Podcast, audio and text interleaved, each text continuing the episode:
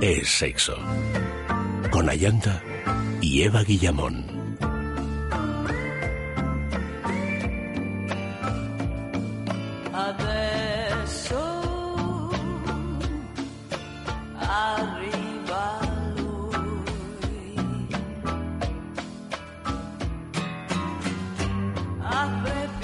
Muy buenas noches, queridos amigos. Bienvenidos a Es Sexo.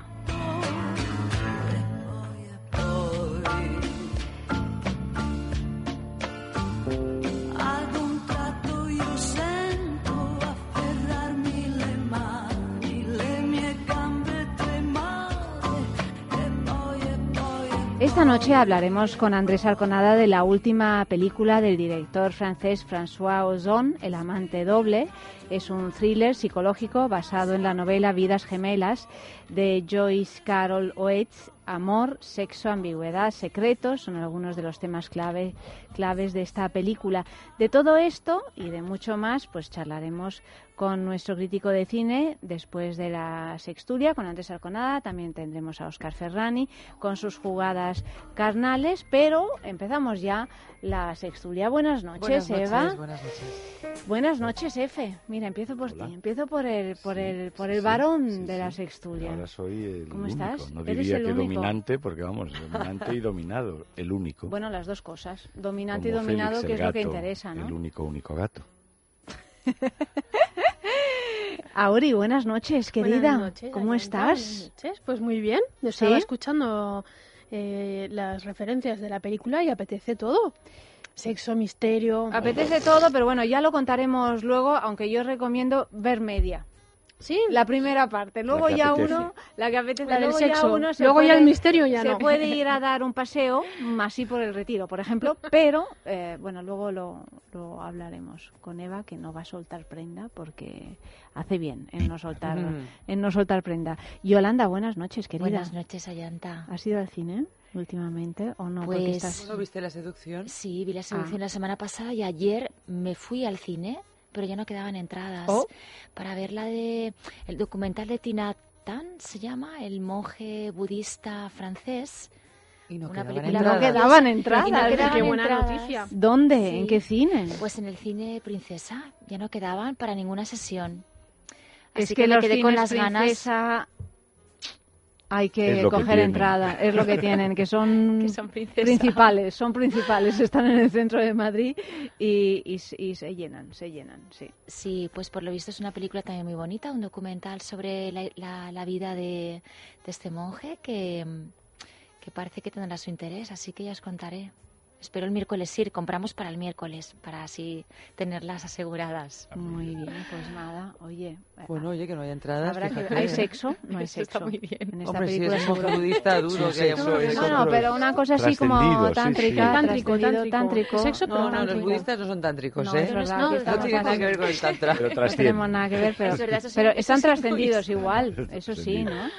Mm, No, no es que el, tranta, el El tantrata, el tran-tran, tiri, tran, tampoco... tran, tran, tiri, Son alegrías. Sí, son alegrías, Sí, sí. claro que sí, Tanto- claro que sí. Tan trascendido no está, ¿eh? El tantra. No, yo lo veo más ahí, sobre la mesa. Sí. Sí. No Bueno, levitan. sobre todo que empiece y no acaba, que eso es Eso interesante. es otro asunto. Yo vengo de una sesión tántrica. Sí, sí, Ahora mismo. nota. Sí. Yo es que ha sido ver a Auri una decir, semana. Decir, pero ¿de dónde viene esta niña? Está Tiene que- trascendida está también. trascendida y es Y no es ha una ido- alegría ¿Ah, sí? Sí, inusual. algo ha pasado. Claro, hay tantran, tantran, tantran. Al ¿Qué tendrán? ¿Qué tendrán?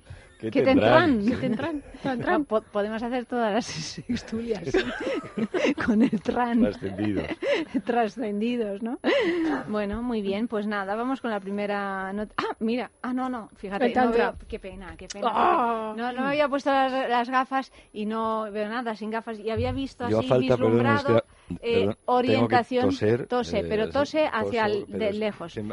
no tengo tantra, pero tengo trancazo Había leído, primaveral. lado. Sí, por favor. había leído orienta, o- orienta algo de Oriente y he dicho, fijaros qué casualidad que pasamos de la película de Yolanda a hablar de Oriente y luego me pongo las, las gafas y veo que es orientación sexual. bueno, pero No- es no hay tal casualidad. raíz. lo mismo. Nada, pues nada. Pues el titular dice así: un detector de orientación sexual indigna a la comunidad gay. La Universidad de Stanford ha presentado un algoritmo computacional que dice poder identificar la orientación sexual de la gente en base a los rasgos faciales del sujeto con altos niveles de precisión, con porcentajes de aciertos muy superiores a los del ojo humano. La investigación detalla que tanto hombres como mujeres homosexuales suelen tener una morfología fácil, expresiones y peinados atípicos de su género unos resultados que se encuentran en consonancia con la teoría hormonal prenatal sobre orientación sexual, que sostiene que la exposición del feto a ciertas hormonas juegan un papel en la orientación sexual del individuo cuando nazca. Las críticas por parte de la comunidad LGTB, por supuesto, nos han hecho esperar y la han calificado a este estudio de ciencia basura, incluso tildado de peligroso y defectuoso. El director de tecnología de GLAD, el mayor grupo de, presión mediático en favor de los derechos de los homosexuales de Estados Unidos, ha dicho que lo que la tecnología puede reconocer es un patrón que ha encontrado a través de un pequeño set de imágenes de gays y lesbianas de raza blanca sacadas de un sitio web de citas en el que la gente se parece. Por su parte, los responsables de la investigación han dicho en un comunicado nuestros descubrimientos pueden estar equivocados. De hecho, a pesar de la evidencia que indica lo contrario, esperemos que estén equivocados. De todos modos, los descubrimientos científicos solo se pueden desbaratar con datos y formación científica. Si nuestros descubrimientos están mal, se trata de una falsa alarma. Sin embargo, si estamos en lo correcto, el rechazo frontal de GLAD y HRC, que es otra organización de gran relevancia en Estados Unidos en favor de los derechos LGTBI, están poniendo en riesgo a las personas que sus organizaciones dicen defender. Wow. Bueno, mm, a ver. ¿Quién empieza? También estás eh, resfriada, ¿no? Como ves, estoy... Yo no es nos que me he vamos a toser, entonces. No, nos vamos a toser. No estoy resfriada, estoy disfónica. Ah, decía, Pues es un tema difícil, ¿no? no sé, bueno, hay muchas maneras, eh, o sea, muchas razones por las que criticar estas cosas, ¿no? Unas Ella es son- un género en sí mismo, ¿no? Las es un noticias género, pero de yo es que, que- es que radares yo pensaba, he oído hablar de esta, de esto del, y yo pensaba que era de aquello que hablamos hace unos meses, porque, o hace Sí, sí. unas semanas, o Bueno, en era verano. lo del detector de gays, Claro. pero era como. Es que oí que había habido unas metales, protestas ¿no? así como de lado, ¿sabes? Lo oí así como por detrás y dije, todavía están con eso y no, resulta que es Sí, algo sí, es nuevo, ¿no? es nuevo. Bueno, pues es que no sé, claro, son noticias tan cortas, conviene ser, ser prudente, pero desde luego, claro, hay razones para sospechar de este tipo de estudios. Lo que dicen ahí más o menos es, ¿y si tuviéramos razón? Bueno, ¿y si tuvierais razón? Porque una cosa es la crítica científica, ¿no? O sea, ustedes han tomado un muestreo, un corpus de investigación que es claramente insuficiente o está sesgado o tal o cual. Eh, y otra es puede ser ideológico. Me da igual que ustedes tengan o no razón, ya está bien de identificar a la gente o de revelar el secreto. No sé si aquí las dos cosas confluyen, las dos razones para criticarlo confluyen, pero desde luego esto de los radares para descubrir, es decir, publicar la orientación sexual de la gente como si fuera un hecho relevante para no se sabe muy bien qué. Y por unas facciones. O sea, Claro, es que- claro, esto es como, mira, que tengo aquí el detector de pluma Claro. o de que- ramalazo, o sea, que lo, lo Claro, más claro. rancio de, de- de esto, ¿no? Al final Google lo sabrá, lo sabrá todo, Sí. pero no por las facciones, si es que no lo Por sabrá. las búsquedas que hagas, eso Por está las claro. búsquedas por mil datos, claro. No, y además que es una falta de respeto ¿no? Total. a la privacidad de las personas, de las personas, que al final uno parece que se olvidan de que somos personas y, y- y es tan importante este respeto ¿no? a, a nuestra vida privada. Lo mejor es que se olviden, que se con- olviden no de que somos personas, sino que se olviden de cada uno de nosotros. Además es como que la como- mafia, porque como te confundan, aunque sea por error, o sea, como alguien te señale, sea sean los malos, o sean los ultramalos, o sean los asesinos, o sea Hacienda, o sea la Seguridad Social, La o sea... fastidiado. Es que la has fastidiado. fastidiado. Sí. Imagínate la gente que quiere notoriedad, sobre todo la- los chavales, claro, o sea que Sí. parece que la fama y la notoriedad es algo tentador. Que equivocada, que haya que tener 50 años para darse cuenta de que... Sí, ah, lo que iba a decir que, que es contradictorio el, el- el que vamos hacia adelante en tecnología para ir en retroceso con la mentalidad. O sea, utilizamos una tecnología avanzada supuestamente, para, para, para Bueno, ya ves, detectar una cosa que, sí. que, que- Pero yo que creo vamos que es, para que es atrás medio mentalidad. lógico, porque en realidad cuando utilizas, es como un virus que yo creo que se te acaba metiendo, cuando tú utilizas la tecnología para ampliar el control que puedes tener sobre la gente en general, ya sea de tu parcela más privada o de una parcela más pública, bueno, pues siempre está esta cosa de, y oye, ¿y por qué no vas a saber más, no? ¿No te gustaría saber qué está haciendo ahora mismo, por ejemplo, tu hijo? Porque a lo mejor tu hijo está haciendo algo que no, no le va bien a tu hijo. Entonces ya te van metiendo ese gusanillo, ¿no? Yo creo que es como una especie de epidemia, la epidemia del control, que me parece bastante lógico, ¿no? Que empiezas a bajar cuesta abajo y es muy difícil ponerle un freno cuando tú estás des- desarrollando dispositivos tecnológicos que aumentan, entre otras cosas, el control a la hora de saber dónde estás en cada momento, cómo puedes llegar más fácilmente a los sitios, dónde están las gentes que te interesan. O sea, creo que es complicado poner una barrera y decir, pero esto ya no nos va a interesar saberlo. Bueno, sobre todo. eh, Como yo maniobra de control también desde, un, claro. desde posiciones de poder, indudablemente es útil para mil cosas. Entiendo, exactamente. Entiendo que uno puede restringir y tiene el derecho a restringir lo que se sepa de él. O sea, es como que yo quiero que salir en la calle, que me reconozcan mis amigos o el tendero de la esquina o decir algo, incluso en público, si me apetece. Pero no quiero que me vigile una cámara por donde voy. Eh, quiero que sepan mi nombre, pero a lo mejor no quiero que sepan mi, mi grupo sanguíneo o mi apellido o mi orientación sexual. Cuando nazcamos nos Pero meterán un lo que no puedo quej- de lo que no puedo quejarme esto es como los que entregan las, las venden sus exclusivas una vez.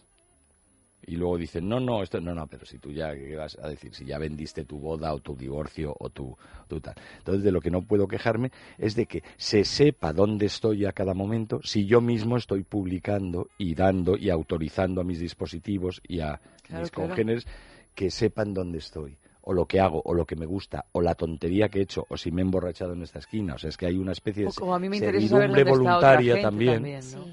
y don, para saber, pues nada, ch- chatos, o sea, aquí pues hay que, hay que elegir con cabeza.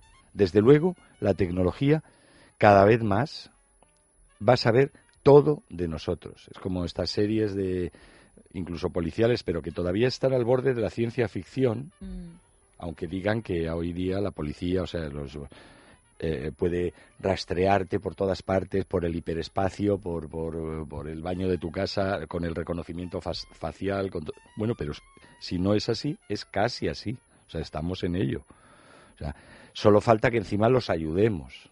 O sea, esto es así, todo lo que se puede hacer y se puede saber, se va a saber. Como dices un poco, tú que- porque genera una especie de apetito insaciable Sí, sí, claro, por el, claro. el- el gran cotilleo también.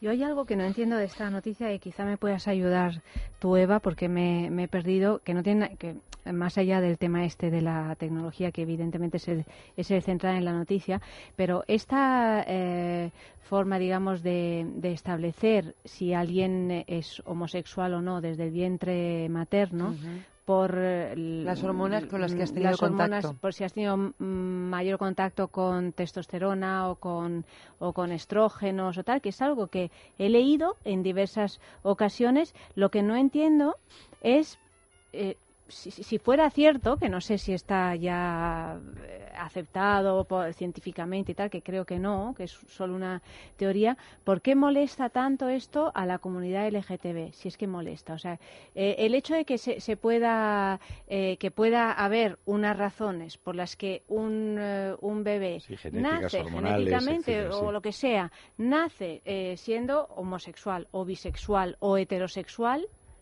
porque es algo que, que, Yo creo que lo que les le resulta molestar- molesto, porque a lo mejor ciertamente es así, pero ¿qué más da?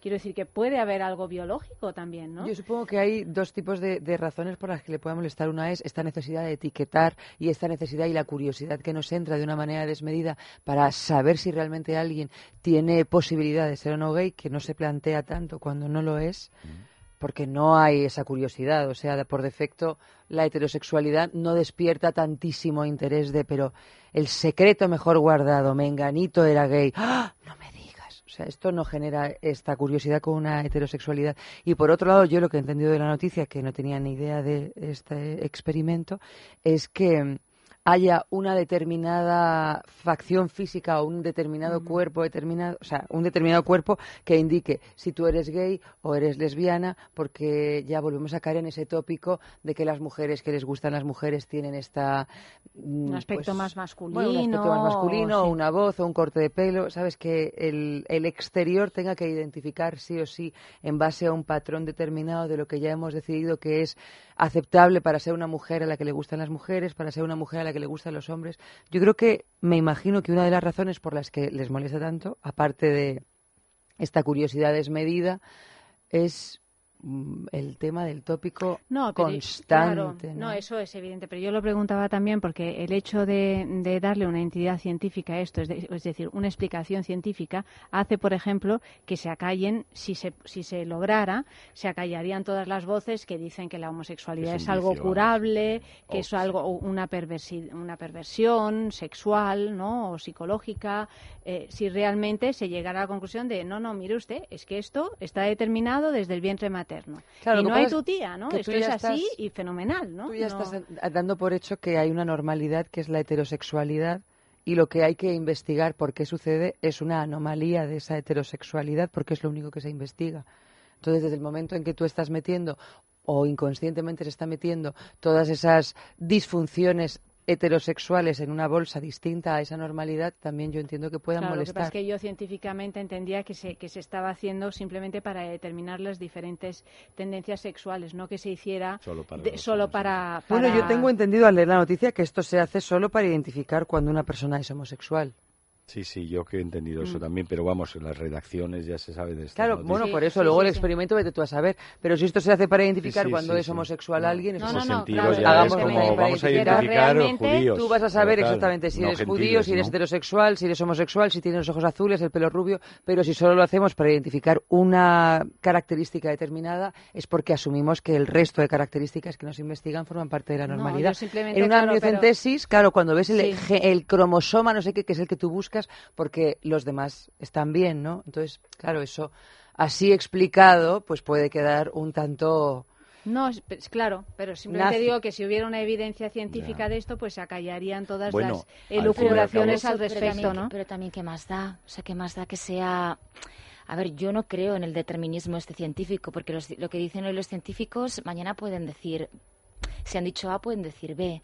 Quiero decir que la ciencia... Yo tengo amigos científicos y ellos mismos me lo dicen. Dice, la ciencia, o sea, es el saber menos científico, porque hoy decimos, hoy hemos hecho este experimento y decimos que es A y dentro de un tiempo vamos a decir que es B, porque está Pues continuamente cambiando. claro, sí. Pero ¿qué más da? O sea, ¿qué más da que sea científico el, el gay o que sea una elección subjetiva? O sea, ¿qué más da? O sea, yo mañana puedo decidir que quiero ser lesbiana y, y- a ver, y, y por... e, Sí, pero eso es mucho más difícil de trasladar. o sea, yo creo que qué más y la da experiencia subjetiva creo que es tan importante No, no. como, como lo Claro. biológico, como... Eh, pero o sea, en personas desarrolladas, en, en- en situaciones de, mm, desarrolladas. De, en- no, o sea, hay muchas situaciones en el mundo que no lo son. O sea, yo creo, sin embargo, que desde el, mo- el, el orgasmo femenino no existía científicamente hasta los años 70.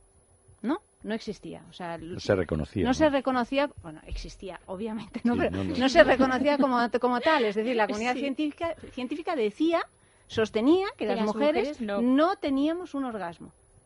Y a partir de un determinado momento dijo, señores, las mujeres tienen un orgasmo, cosa que imagino que dejó sorprendidas a millones de mujeres del mundo diciendo, bueno, acabáramos, ¿no? Pero el caso es que fue así. Y yo creo que esa evidencia científica sí sirvió, o sea, en un momento dado para decir, eh, oigan ustedes, que, que no lo digo yo. Claro, o sea, claro no lo digo yo, es que lo está diciendo un señor que... Yo creo que es esto diferente. así, ¿no? Yo creo que es diferente porque en este caso tú estás diciendo, estás equiparando. Justamente está ocurriendo exactamente lo contrario. Tú dices, mira, lo que antes era una cosa que era solo del terreno masculino, ahora resulta que las mujeres también pueden. Entonces equiparas. Pero lo que está pasando aquí es, pues eso, esta cosa que también se puede dar la vuelta, ¿no? Entonces cuando se estudia científicamente un fenómeno como el contacto con unas hormonas, puede ser como, pues esto, vuelvo a lo de la amniocentesis y el cromosoma este está desviado pues vuelve. A mí me parece también que se presenta de un punto de vista bastante patológico, porque no equipara con algo que ya existía antes, lo, lo separa completamente. Eh, sí, estoy de acuerdo. solo querría hacer algunas puntualizaciones, ¿no? Eh, todo es digno de ser objeto de la ciencia, del estudio científico. Todo.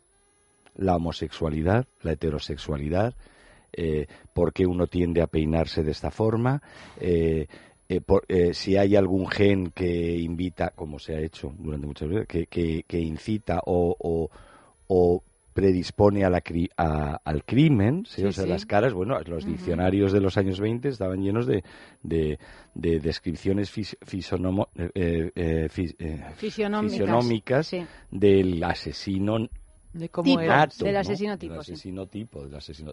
Bueno, luego se ha visto que no. después de muchas décadas de ciencia, eh, se ha llegado a la conclusión inestable, como Yolanda bien sabe, mm. de que probablemente en todo tipo de conductas hay un componente, un componente que puede tener un origen que no se sabe muy bien por qué y dónde está, en, en qué gen ni nada, pero un, un origen genético o un origen prenatal, no solo genético, sino por exposición a hormonas o por traumas de la madre o cualquier cosa, y luego una parte que eh, nos vamos haciendo a nosotros mismos por las experiencias, por los traumas, por la vida, por la vida. Bueno, por las traumas y por las alegrías, sí, sí, y por las alegrías y porque decidimos cambiar los gustos. Ah, no, que alegrías. sí, sí, supongo. Tengamos la esperanza. que los hay muy viciosos, ¿no? que lo tienen de todo y aún así asesinan. Pero, y, en el, y en la cuestión de la orientación sexual o de los gustos o de la curiosidad o tal, es evidente que, vamos, me hayan expuesto o no a, a unas hormonas, yo puedo decidir a los 30, a los 40, a los 50 años que ahora quiero eh, subirme a un árbol, ¿no? o sea, eso por un lado.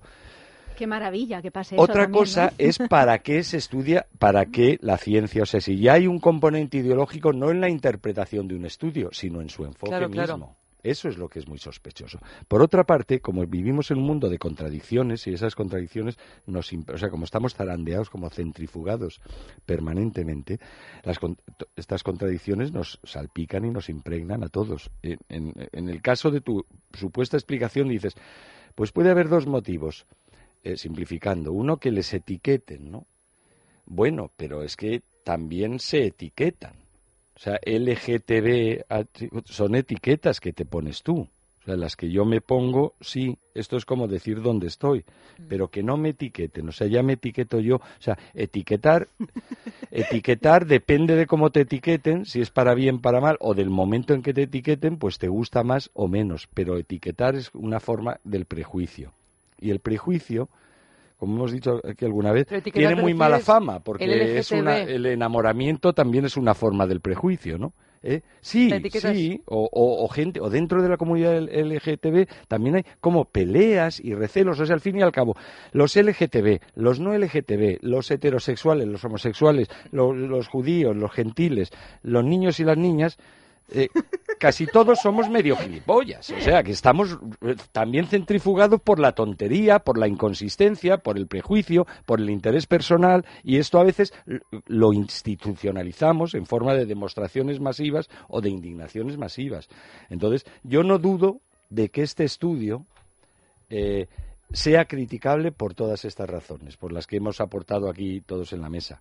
Pero a veces tampoco hay que pasarse en la crítica ya demoledora y contra todo, cosa que a, la que asistimos constantemente en, la vida de hoy. En estos casos, en cosas de política, en, en, porque ideologizamos todo de tal manera que siempre pasamos con el panzer por todo lo que es del otro, ¿no? Y a veces eh, se corre el riesgo, por ejemplo, de criticando este estudio, criticar cualquier otro estudio que se quiera hacer sobre un objeto que puede ser una comunidad, un tipo de orientación sexual y tal.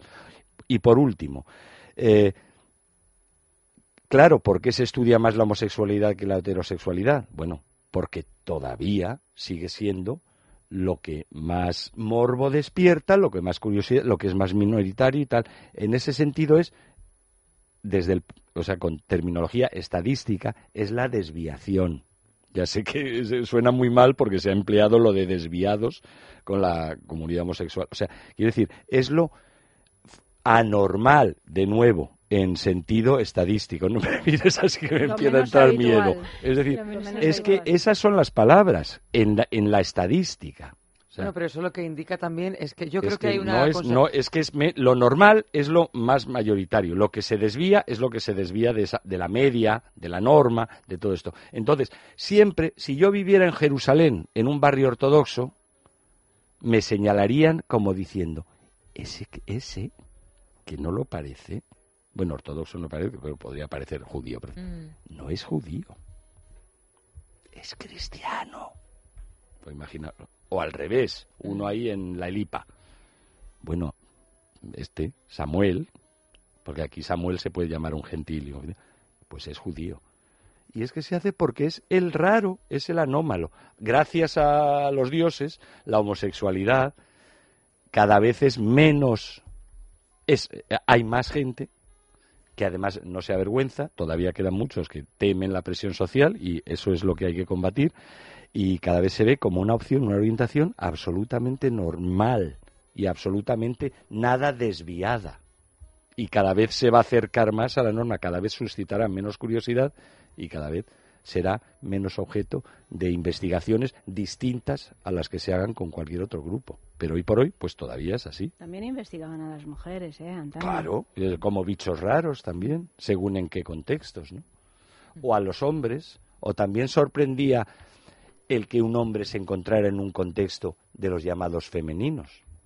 Y eso ya es que también era pues claramente homosexual. Eva. Hasta si quería ser enfermero. No, simplemente es que me, parece, me parece que, que, las cosas no son tan sencillas, o sea que este discurso que es muy, pues muy lógico, pero no son tan sencillas. Yo creo que aquí todos sabemos que el lenguaje configura el pensamiento y que el hecho de que en una estadística así aparentemente inocente, creo que todo lleva impresa una ideología determinada y que todo en muchísimos casos lleva una estrategia a veces mm, mm, de maniobras más o menos de poder entonces, cómo el lenguaje configura el pensamiento, yo creo que hay que cambiar determinadas pautas del lenguaje, porque por mucho que sea una norma estadística, me parece que no es inocente.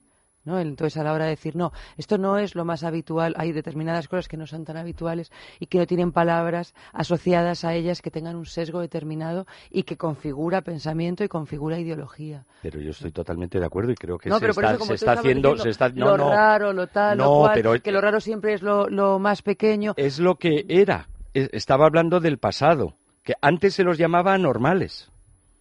Ahora no. Pero en función de la... y, subnormales a otros y, y tullidos y, y esto y anormal y desviado son, son términos, o sea, o sea, tú sabes, Eva, que yo aquí no estoy, eh, o sea, que estamos no, no, pero, pero eso de, digo, acuerdo, o sea, que anormal y desviado son, son, que no podemos normalizar que todavía se sigan utilizando determinados términos es porque no, me parece, que no, se no me parece que por mucho que sea una, una, una fórmula estadística tengamos que estar de acuerdo con que se utilice unos términos pero en la estadística se siguen utilizando, quiero decir que de donde provenían se han quedado. Mm. Solo faltaría que digamos, mira, esto de anormal y de desviación suena demasiado sesgo. Lo vamos a eliminar de las matemáticas. Bueno, pues ah, tal vez, pero quiero decir que de ahí viene, de ahí pasa el lenguaje común y del lenguaje común va siendo expulsado.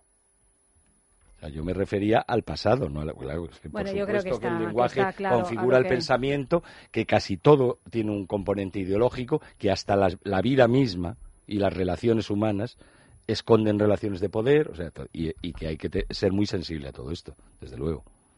Música.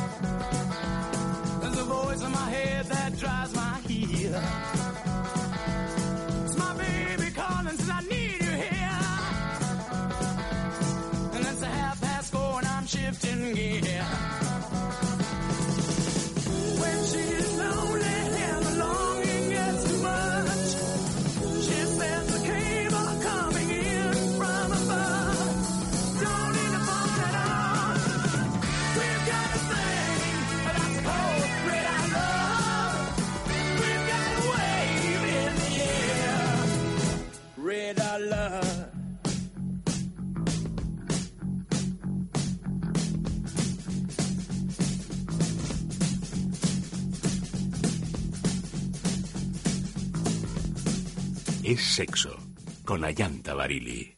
Es radio. Porque estamos muy lejos de la verdadera libertad sexual, de entender lo libres que son nuestros cuerpos y lo plural que puede ser la sexualidad. Porque la lucha merece la pena. Porque disfrutaremos cada victoria, como ninguna otra revolución la ha disfrutado.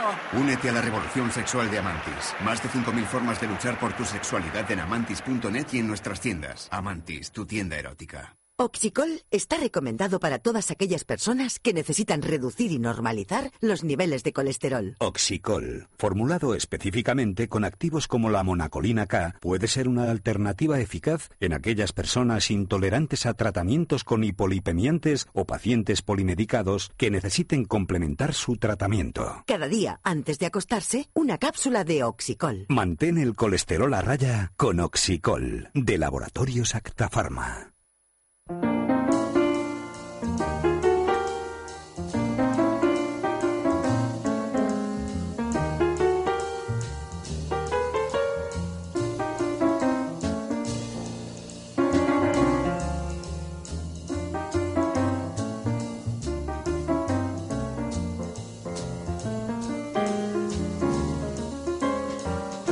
Pues una segunda noticia que dice eh, los médicos que investigaron el dolor con sus propios testículos.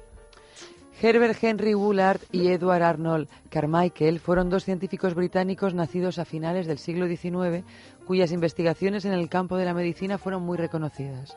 Y no es para menos ya que pusieron su cuerpo al servicio de su trabajo, en concreto los testículos.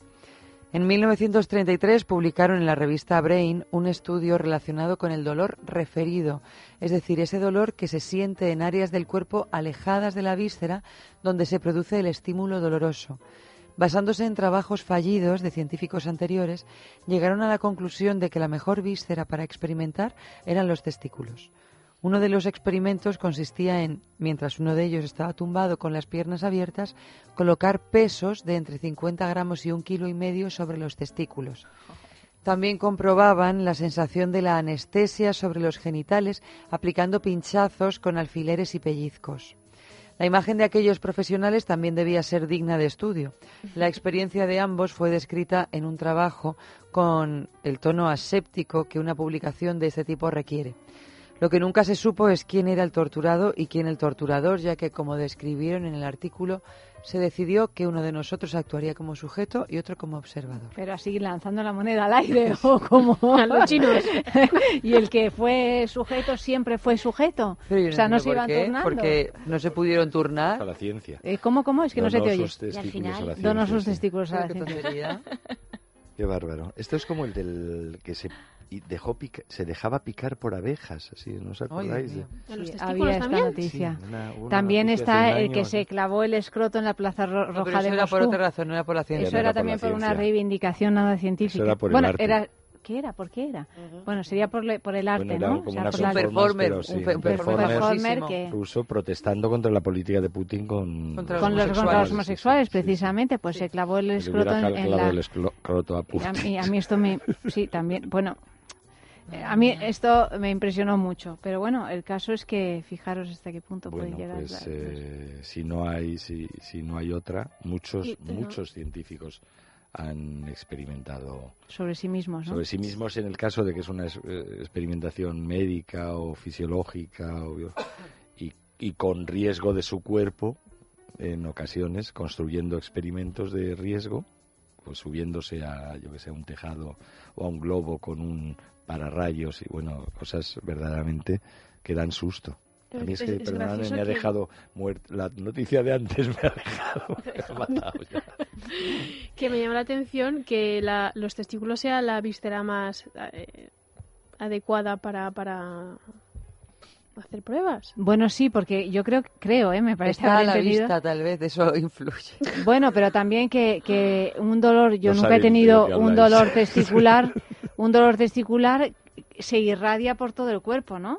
Que no, no se queda eh, focalizado solo. En los testículos. Y aquí están hablando eléctrica que te del llega dolor referido. Están hablando del dolor referido, ¿no? O sea que es es, dolor referido. sí. empieza en un lugar y se expande. Pero eso pasa un poco como con la reflexología podal, yo- eh, eh, lo- los pies. Con las vísceras en general, ¿eh? Claro. Pasan con O todas. sea, no, no, no habría que ir tan pobrecillos. O sea, con los pies.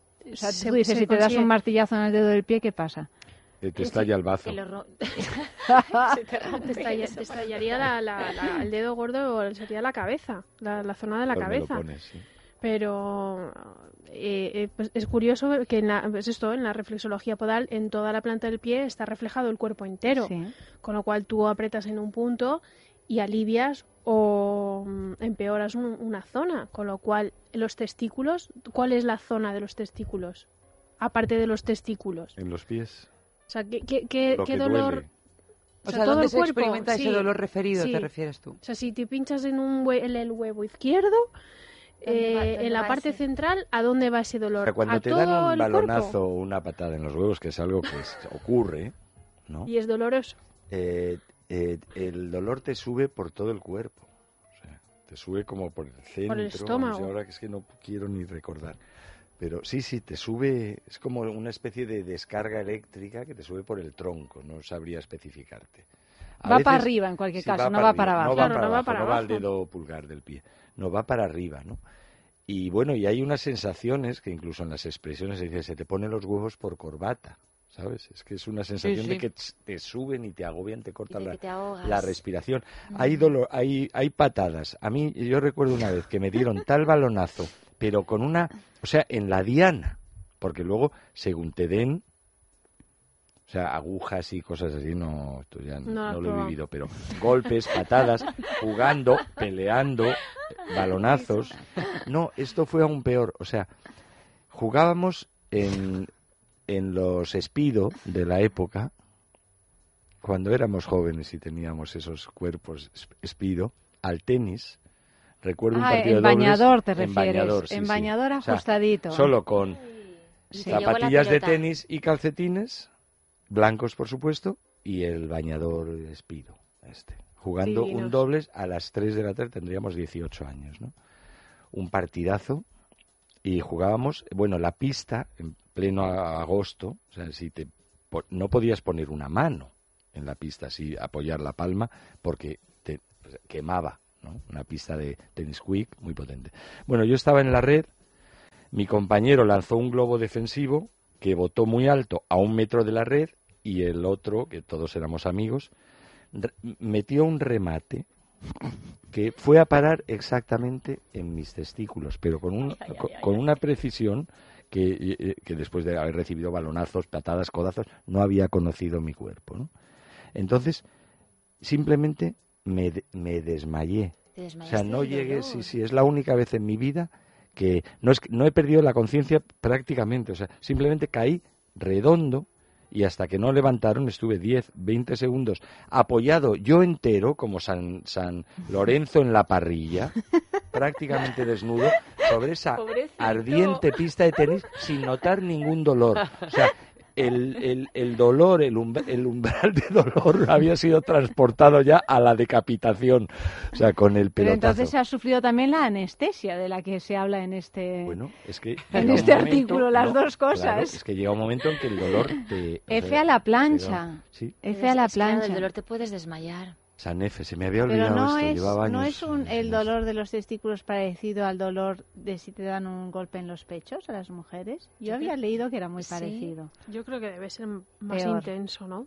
En Porque el el, golpe en el pecho No, es horroroso en los también para testículos. nosotras, No ¿no? sé. Es que los testículos son, muy poquita muy cosa en delicadas, realidad, sí, sí, están el muy también, eh, yo El pecho, un- o una sea, patada ahí. Esto, uf, el pecho de las mujeres me Sí, sí, refiero. sí, también es, que también Pues está lleno de sea así glándulas. glandular, y- Es Sí, glandular, claro, claro. claro, es que... Yo en alguna ocasión pensar. del momento en el que estemos también, también. se ha equiparado. Si además estás ahí... Bueno, en la época, en, No. la- en el periodo de ovulación te da un golpe en el pecho y No, yo un creo que lo golpe. pierdes. Bueno, no olvidemos lo que es hacer una mamografía pierdes, en época de ovulación. O sea, no os lo recomiendo. Hay que calcular siempre bien cuándo ir a que te aplasten el pecho. Yo la última vez que me hice una mamografía que estaba en esa situación verdaderamente además de humillante, horrorosa, o sea, como con, con- con- con el pecho metido entre una cosa que además se para cuando ella decide que ya ve algo. O sea, no se para cuando tú dices, oiga, que es que me voy a morir. No, no, no. Tú tienes el pecho metido en esta cosa y esto te lo va aplastando, aplastando, tal, tal, Una especie de antes prensa, de, ¿no? de arriba abajo. Sí, sí, es una prensa. sí. Y luego ah, eh, de, los de- en, los, en los laterales, ¿no? Y entonces tú estás ahí así, con un frío aterrador, porque suele haber como 10 grados en esa sala, y yo la última vez miré con odio, que- porque no tenía nada que ver la persona que me lo estaba haciendo, y dije, pero, oiga ustedes, pero ¿esto se lo inventó un varón? ¿Quién se lo inventó? Digo, porque yo estoy segura de que un tío no se inventa que le hagan esto en un huevo a un señor. Perdón, o sea, esto es completamente inaudito. Se lo inventó un señor. Esto se lo inventó un probado, no señor. puedo hablar, pero... Bueno, yo me las tengo que hacer todos los años, que- se lo inventó un señor. Es molesto. ¿Lo inventó? ¿Sí? Sí, sí, claro. Ah, bueno, pero casi Hombre. todos los avances científicos Bueno, se las claro, acaba pues inventando que un señor, ¿no? y, y Pero ya a, a quién se le ocurrió tumbar a las mujeres para parir de esa manera? Sí, a otro también. señor, o sea que esto es, es más cómodo, ¿no? Para, a la hora de claro, asistir el parto. es más claro, cómodo para el claro. médico. La otra ya se puede morir en el intento y que nada, pero vamos, Túmbate, es más tía, que yo tengo la espalda como para estar señor. ahora ahí agachado. agachado, viendo a ver si sale no sale el niño. Anda y pena vamos. que tú estés pariendo, pero yo aquí no tengo nada que ver y yo... Que tengo otras 10 como tú. Y ya te corto en canal si eso, y bueno, y Sí, luego aquí sí. padre y Dios ve, ya tienes el bebé tan contenta, ¿no? O vais a sea, que que que- disculpar un momento. F se está mareando, o sea que lo de los testículos en comparación no es nada, de verdad. Yo os animo a que os hagáis una mamografía. Yo me he tenido que hacer una mamografía en un momento Pues no dado. nos has animado para nada. No, no, yo ¿eh? me hice una hace dos años que, porque me descubrí una cosa en el pecho que luego por suerte no fue nada y aunque no me tocaba por edad y tengo que reconocer que no fue agradable, pero yo creo que cuanto más grande tienes el pecho menos te duele.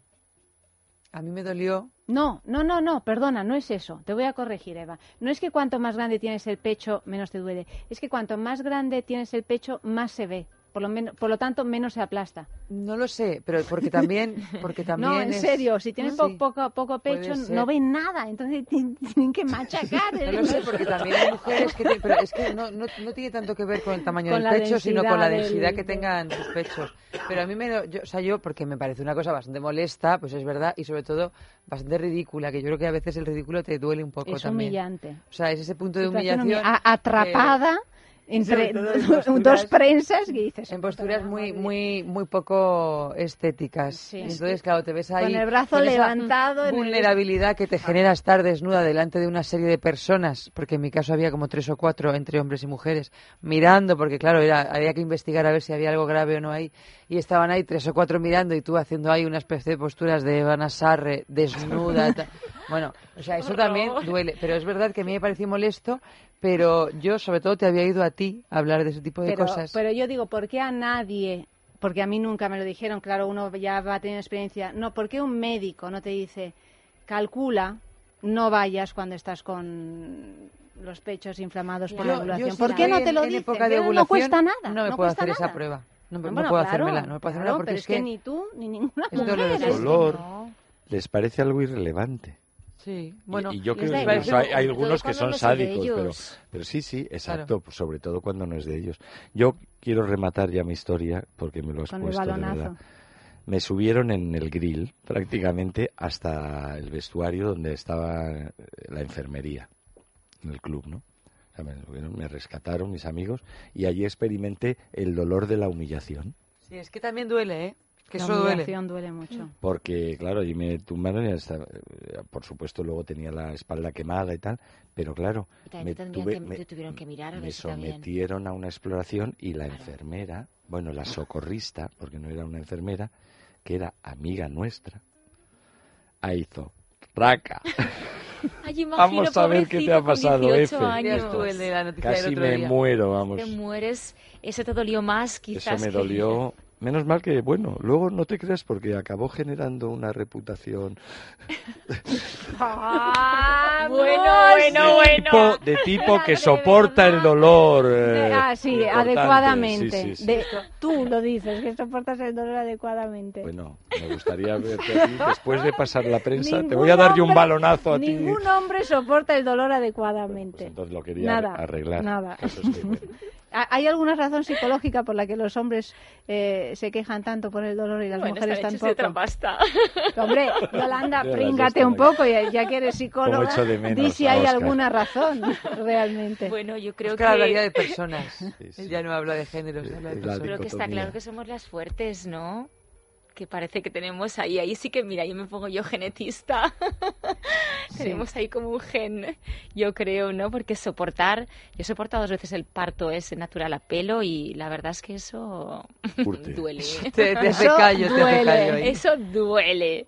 Y, es verdad que los hombres cuando eh, nos ven en esa situación se, se sobrecogen, ¿eh? De ese dolor es como piensan, yo eso no lo soportaría, no lo podría soportar. Pero sí, yo creo que estamos peor hechos para el dolor. ¿eh? De hecho, el propio hecho de que tengamos testículos ahí tan dolorosos ya nos predispone. Os, fragiliza, os hace más fragiliza, porque no los tenemos dentro. ¿Qué más le hubiera dado la madre naturaleza? Colocárnoslos como los ovarios un poquito hacia adentro. Pero claro, es porque tienen que tener una temperatura, más estable, ¿no? los Tú sabes que se acaban, más frágiles. Se acaban de inventar, de inventar, ¿verdad, Eva? Sí, sí unos ¿qué era? unos calzoncillos térmicos que te, térmicos. que te mantienen eh, los testículos a la temperatura adecuada tanto en invierno como en verano porque tener una eh, una temperatura pues que no sea buena eh, hace que haya nivel de... infertilidad térmicos, infertilidad y cosas de estas. Y entonces lo enfrían en verano te lo calientan en invierno. Pero hemos dicho aquí que sobre todo para evitar el, el despatarre el mainspreading este que dicen los hombres que se, sientan de esta manera pues para airear la zona y porque les da calor, pues mira, con esto ya está resuelto. Y se puede una sentar en el metro tranquilamente, ¿verdad? Música.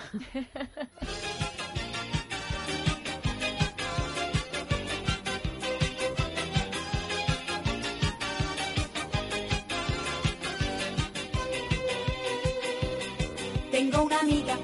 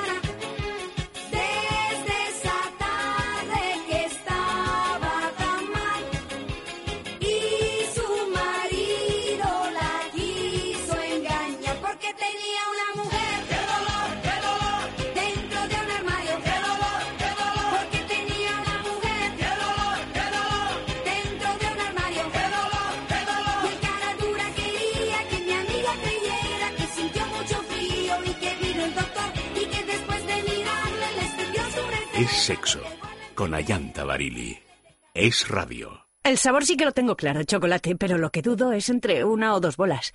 Me lo recomendó el médico, así que casi es más una cuestión de salud que de placer. Venga, me voy a llevar estas bolas chinas y el lubricante de choco. Descubre una vida sexual llena de primeras veces en amantis.net y en nuestras tiendas de Madrid y Barcelona.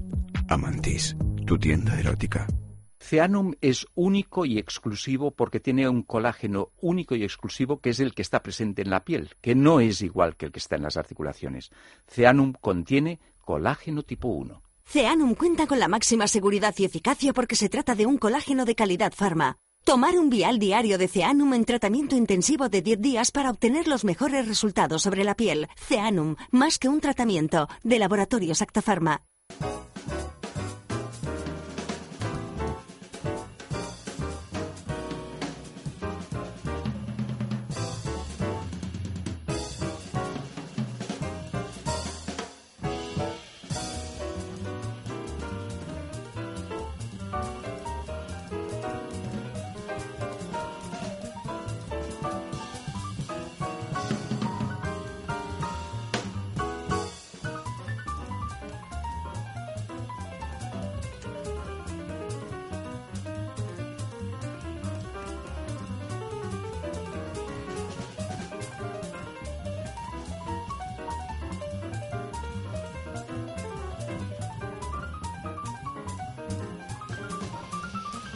La niebla del amor, última moda en sexo. La niebla del amor es la última y fría moda sexual que está haciendo furor en algunos países de Europa y que consiste en congelar los genitales. Un balneario de Manchester. Estáis dando la noche. no sé si solo masculinos, ¿eh? igual también. Bueno, el caso es que un balneario de Manchester es el primero que ha puesto en marcha este experimento. Y para llevar a cabo dicha práctica se usa un tanque de nitrógeno líquido que hace que la piel sienta una sensación de congelación aumentando los niveles de endorfinas y el deseo sexual inexplicablemente lo del deseo sexual.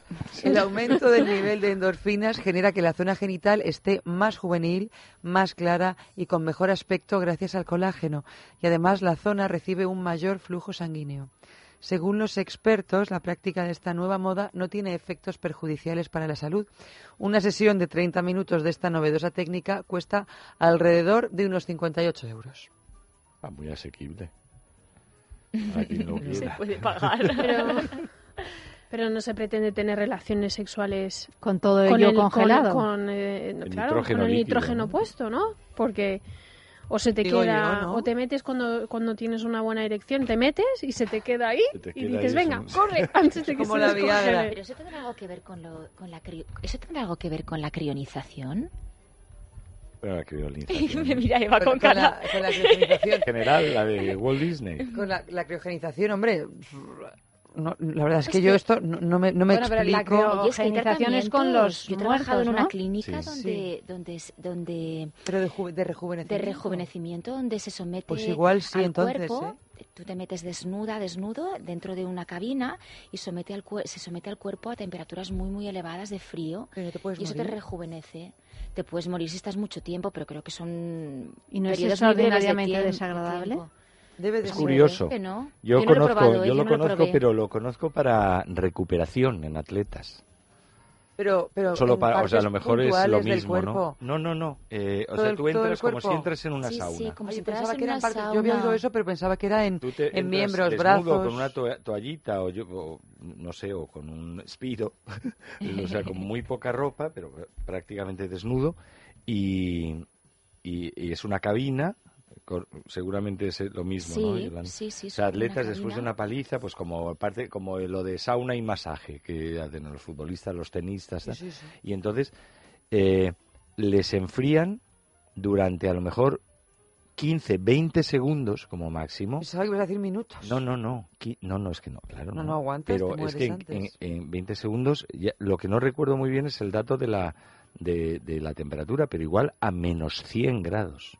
Pero 20 segundos. O sea, si te pasas Pero 20 30, segundos- te da un pasmo. Claro, Claro, Sí, sí. imagínate meterte en una piscina de esas de los balnearios que están a unas temperaturas ya prácticamente árticas, que te metes y no aguantas ni dos segundos. Imagínate, los esto es pies un, solo, es un ¿no? chute, Bueno, hay algunas que Sí. te es metes un de chute de, integral. sí, sí, esto es un chute de hipotermia, porque vienes de 22 sobre cero, entras Yo- en 20 segundos. Bueno, eh, la bajada es inmediata, o sea, te Sí, tiras el 15 corazón segundos Será una cosa a cardíaca, menos ¿no? 100.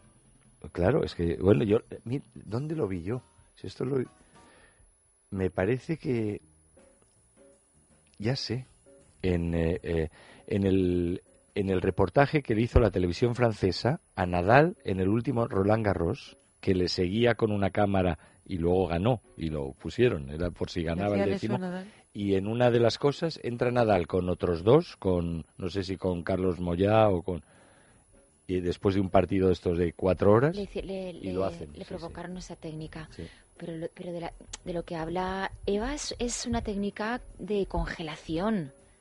O Sí, sea, es nitrógeno eso- líquido. Nitrógeno es líquido, pero te A puede mí sí que me han aplicado nitrógeno líquido, pero para quemarme algo de la Sí, piel. sí, sí, sí. De hecho, así se utiliza, ¿no? Para quitar Para las y verruguitas, Ah, este ah, tipo es de cosas, claro, ¿no? sí. Claro. Es que Yo- eso- eso Se les va a caer. Claro. Se va a caer la cuando te aplican nitrógeno líquido, una verruga, eh, se te inflama la zona de una manera extraordinaria. Bueno, es no una sé. quemadura. eh, Claro, es que te quema, que no, entiendo. A lo mejor será Pero yo a dosis bajas. No lo sé, o sea, yo lo que yo tengo una experiencia porque eh, una vez en una clínica de anti-aging, pues me ofrecieron un tratamiento a raíz de una entrevista que hicimos aquí y tal. Un- fui a ver la clínica y entonces un- me dijeron, pues eh, te ofrecemos este tratamiento y era un tratamiento para quitar la celulitis de, de, las, de los muslos. Y entonces te ponían como, te, te ataban los muslos en una especie como de flotador, digamos, que estaba relleno, yo no sé de qué, pero el caso es que se congelaba, o sea, se te congelaba los, eh, los muslos, bueno, y todo el cuerpo, porque si uno quería se hacía en todo el cuerpo, te congelaba los muslos y entonces se suponía que rompía o desaparecía la grasa acumulada o lo que fuera. La sensación que yo experimenté fue de extraordinario calor, ¿no? Porque se da la vuelta, o sea, no Sí, de sí. frío o tal. Pero también tengo que decir que había que tenerlo como 20 minutos y al cabo de un minuto les dije, perdón, pero Que no, me es que no me apetece Que tampoco nada. está tan malo de la No, no, si además es que yo no tengo ningún problema Pues, con esto, claro. francamente, y era como que me lo regalaban y dije, bueno, sí, pero cuando era tan, me, me disfrutar. tan desagradable No que dije, parece. mira, si me ofreces un masajito y tal, yo sí, pero Claro. ahora recién despierta esta Pero es cosa que me 20 pareció una tortura me china, parece vamos, muchísimo tiempo. de ese frío que quema, no, no, no. Y Pero esto, este tanque además- de nitrógeno líquido es el que crea el frío en esa cámara o, o- o sumerges tus ge- genitales en el tanque Eso de... no, no tenemos la información suficiente Claro. para, para entender, pero hay Pues una tan cosa, solo tan hay una cosa ¿no? más allá de, de esto que es la cuestión de que obsesiona ahora con la juventud de los genitales. Yo era Sí, algo no, la verdad, que no cosa- me había planteado ni mirado en esos términos Tienes nunca. razón, Pues ya lo tiene, ya lo tenemos. Una amiga mía médica el otro día que es eh, se, de- se dedica a la estética, es médica y también me propuso algo de un láser vaginal. y Sí, yo estaba bueno, láser totalmente vaginal, alucinada. Te encuentran, te encuentran reconstrucción de imen, te encuentran el punto G y te lo hinchan con Sí. ácido hialurónico para que no lo pierdas de vista. Bueno, yo no quise Blanqueamiento. Blanqueamiento anal, blanqueamiento de la zona vulvar, También. eh, Recorte de los labios menores. Ay, Exacto. por Dios. recorte de labios menores para dejarlos Porque se ha como puesto de moda ahora que, que- infantiles. claro, tiene que tener una apariencia así un tanto más inocente. Bueno, sí, inocente o, eh, en un eh, tipo de estereotipo Sí, sí. que ahora parece Sí. que tiene que ser Que se vulva relaciona de con algo más inocente porque se relaciona más con los Sí, genitales de una niña. Sí, sí, sí, sí. Y yo reconozco que es que jamás me Bueno, había planteado negocio, esto. pero es yo que nunca es me negocio. Pero planteé está de que moda. esto pudiera antes- envejecer. Claro, pero hablábamos antes también de la, de, de la ideología que esconden muchas, si no casi todas, las eh, modas y entre otras cosas. Y bueno, y esto, tú fíjate, ¿cuánto, ¿cuántas clínicas de estética antes sobrevivían haciendo blanqueamientos anales? Pues dudo que ninguna. Bueno, no existía directamente. ¿no? Por, por eso Sí. entonces, claro, había, ahora hay un montón de clínicas. También recogen que los antes. testículos, lo digo por tu información, por si quedaron mal desde, desde aquella vez, F. Y porque con el tiempo caen. Eso fue No como caer en una marmita Te hacen un, un fruncidito. Te hacen un fruncido Yo y te lo recomiendo recogen. para problemas testiculares, Como los de un tigre, pegaditos al para, culo. lo- para problemas Como los de un testiculares tigre. recomiendo el pelotazo. Buenísimo. Eso ya te deja. Pelotazo es eh, mano de santo. Pero es, es- esto es un pro- a mí me parece un problema, o sea, es muy divertido, pero es un problemón porque es que ya hay un montón en Estados Unidos, yo no sé, esto fue hace unos años, y hace poco vi yo, hace poco igual hace un año o algo así, vi un documental de estos de una cadena nacional, de la cantidad de, sobre todo chicas, que se recortaban los labios vaginales y perdían la posibilidad de tener un orgasmo de una manera sencilla.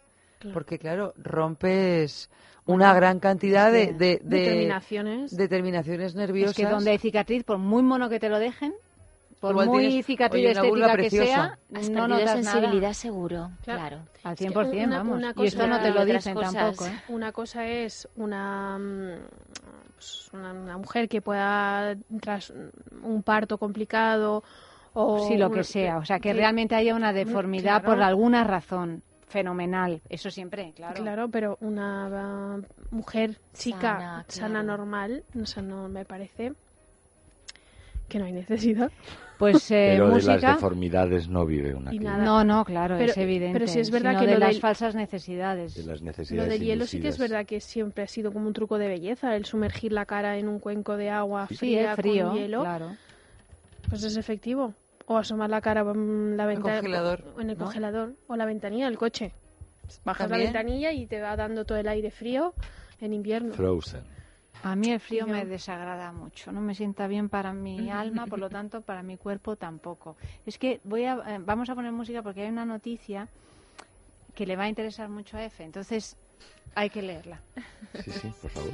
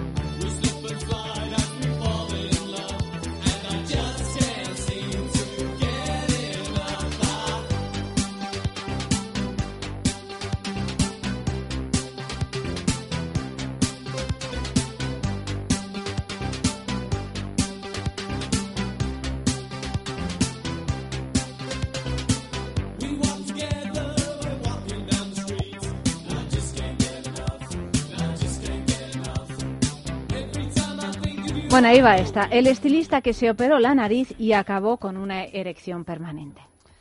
Este Eso señor que me interesaba. se llama Neven Ciganovic y es un popular estilista serbio de 45 años adicto a la cirugía plástica. Ya ha sobrepasado la decena de operaciones de diversa índole en todo el mundo, pero la última le ha provocado una seria reacción en una parte muy sensible de su cuerpo. Ciganovic voló hasta Irán hace unas semanas para realizarse una rinoplastia y enderezar su nariz torcida. La intervención fue bien, sin embargo, al volver a su casa de Belgrado, comenzó a experimentar unas erecciones nada habituales que llegaban a durar varias horas. Según el estilista, la anestesia general que le fue administrada no fue la correcta y ha acabado provocándole priapismo. Esta enfermedad se caracteriza por provocar erecciones continuadas y dolorosas ocurridas sin ningún tipo de apetito sexual. Si estas llegan a superar las cuatro horas, pueden suponer un riesgo para la salud y deben ser tratadas con urgencia por un especialista. Se ha sometido a una operación en la que le han colocado un pequeño tubo en el pene para tratar de sacar la sangre que no consigue salir de su miembro de la forma habitual. Los médicos, sin embargo, le han advertido de que tendrá que pasar algún tiempo hasta que consiga recuperarse por completo. ¿Lo ves? Bueno, esto les, les interesaría mucho a los científicos, eh, esos que han estudiado los lo de los testículos. O sea, que porque aquí niebla. realmente eh, eh, operas la nariz y tienes un efecto totalmente impredecible en otro lugar, en este caso en el pene y en las erecciones de este señor, ¿no? Es como mm, llevar el coche al taller. Sea, mire, es que me pierde algo en la bomba de gasolina. Y luego- De algún modo, al final ¿Estos acaban- 2.000 euros por qué? No, no, que Eso- hemos eso también. aprovechado para cambiarle las cuatro ruedas que estaban fatal. Pero ¿cómo? Y, y esos 2.000 euros, porque es la tercera, ¿no? Sí, sí, Sí. Es, es increíble. Pues esto del rey Príapo es un asunto nada, de- es una situación nada deseable, desde luego. Pero seguro sé que será relacionado con la rinoplastia, no será... Bueno, oye, ha pasado Sí, después de anestesia. rinoplastia, ¿no? Puede tener algo que ver, Yolanda, Yolanda, tú que has estado en una clínica, desde un punto de vista completamente subjetivo. médico. Pero es que es curioso. Es, es, es- es- Ah, bueno, es una cosa- dicen que la medida de la nariz tiene que ver con la medida del pene, ¿no? Tiene que ver. Tiene que ver. Acabáramos. Eso es un claro. Ay, que yo es conozco muy algunas fálico. narices Es grandes. muy fálico. Claro. Hay un componente Además, tú- psicológico tú, en tú esto. cuando eh, te has fijado en un chico, ¿no te has fijado mucho en la nariz? ¿En su nariz? Bueno, para mí era- eh, siempre ha sido importante la ¿Ah, nariz. sí? Pero no Bueno, quiero asociar al, al, en la nariz, al eh, pues, pene. Tú esto lo sabías Pero ya de pequeña. inconscientemente, Sí, espera, espera que te haga una foto. Espera, muchacho, ponte de perfil. que me imagino un poco a ver cómo va el asunto, ¿no? Bueno, son, son rasgos. Ay, que me pones en un aprieto. No, hombre, Yolanda, estos Esto es para de- ponerte en un aprieto, desde luego. Además, está muy graciosa cuando estás en un aprieto. A ver cómo sales de él. A ver cómo salgo. Madre mía, qué pregunta tan complicada.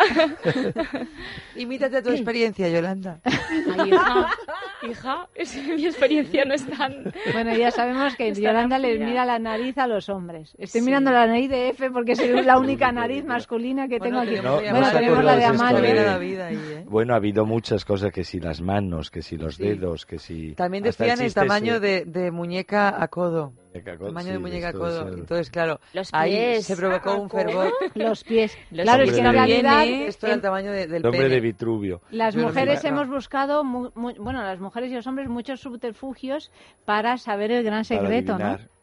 Claro, si os hubieran da- a muchos de ellos les hubieran dado el pelotazo en el momento, pues Ya- se ya habrían te- desvelado. se- sido, Pero claro, no, como el chiste este víctimas. de si quien tiene la mano más grande que la cara, no sé qué, te Sí, la acercas y zaca, pues esto. Pero, Bueno, pero es yo verdad- no sé, yo en mis correrías eh, ¿Tú cuando te operaste a nariz notaste alguna cosa extraña? no, No. no, Pero tú das fe que el tamaño de la nariz tiene que ver con el tamaño del pene. doy fe de que no tiene que ver. Yo, yo claro, en mis correrías eh, no siempre se cumple. No siempre se cumple. De lo que yo he vivido. Es verdad que conozco gente con la nariz grande y con, y con bueno, que lo conozca yo que, o que he oído que la gente Me comenta han que... dicho, me han dicho. No, no, no, algunos los he visto Una y amiga otros... me dijo que... No, no, y otros se comenta, ¿no? Pues que menganito tal, fíjate qué nariz tiene y tal, eso es una cosa. Pero yo creo que hay veces... Nariz, Como ves, Yolanda, sí. tienes una compañera en estas lides. Mis correrías, que conviene hablarlo, es bueno ver amigos en, en vestuarios y tal, y se ve que, o sea, no hay, no A hay, veces no hay no. ninguna relación. No, lo que ocurre, pero sí tiene un sentido el que una nariz prominente eh, sugiera. Que Claro, es que yo me refería a eso. Yo no me refería a que tenga que ver. Igual que si los pies grandes estén relacionados con que tengas Exacto. un pene grande. Exacto. Pues esto es No. lo pero ocurre que Pero la sí que- nariz pero es sí una, que una nariz sugiere, chata, es algo imaginas, más femenino. en ¿no? Da rienda a y la Una gran nariz imaginación. es algo como un signo de virilidad. de- Sí, en un hombre, de hombre ¿no? y el oso, bla, bla, bla. tal. Creo que tiene más que ver con eso, ¿no? Que, o la sea, barbilla, no sé. la gran nariz es algo Yo sí que más fantaseaba. Más masculinos, ¿no? Sí, o sea, sí. más Como las grandes masculinos. barbillas, sí, sí. Sí. ¿Tú con qué fantaseas, Sauri? Que estás muy No, calladita no, es que escuchándonos, no, ¿eh? Que no te estás aquí... Nos dejas aquí en el nos ruedo, dejas aquí ¿eh? solos. Yo he de decir que me fijo más en unas manos grandes que una nariz grande. Pero sí es verdad que la, que la nariz es, es una cosa muy fálica y, y- y recuerdo las máscaras claro, venecianas que a mí me, me, me, me ponen muchísimo. ¿Las? Porque ponen las máscaras, las Las narices. máscaras Ah. venecianas Ah, las sí, las con la de- barrocas, sí, con claro, la nariz. narices No, enormes. es que eso es un- Me- claro, es me parecen súper eróticas. Y es- pues, estaba, yo estaba yo en mi burbuja, estaba en las Entendiendo por máscaras, qué la te nariz. erotizan las máscaras. Claro. Nos vamos, señores. Claro. Nos hemos quedado sin tiempo. Se nos acaba, se nos acaba. En fin, Ahora seguiremos a- hablando de aquí narices detrás tengo y yo otros unas máscaras que te vas a enterar. Pues Muy bien, Efe. Ahí, ahí, marcando. Muy bien. Buenas noches, querido. Buenas noches, Buenas noches, noches. Buenas noches, Yolanda. Buenas noches. Y seguimos, seguimos con jugadas carnales. Qué bien. Y Oscar Ferrani.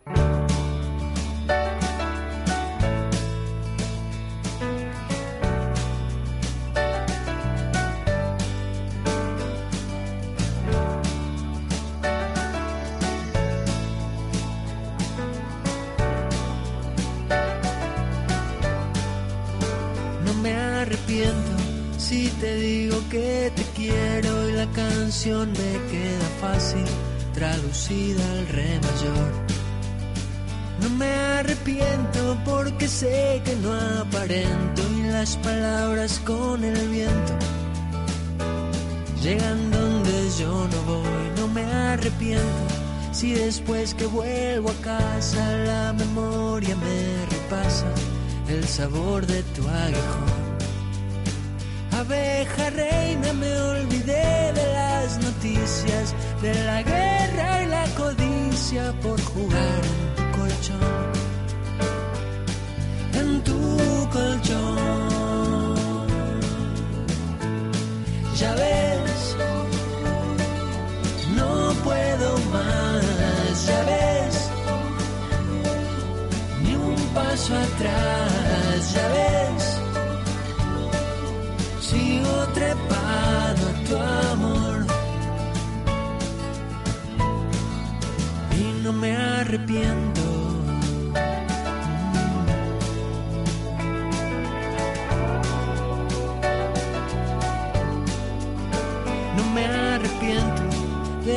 en tu cintura y revolcarme con tu cuerpo tapizado en un sillón para encontrar el ojo de tu cerradura si el jardín de mi locura se perdió en tu camisón. No me arrepiento de morir en el intento de bajar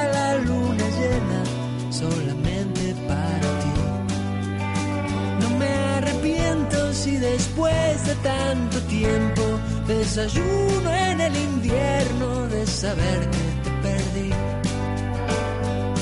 Que te perdí. Ya ves, no puedo más, ya ves, ni un paso atrás,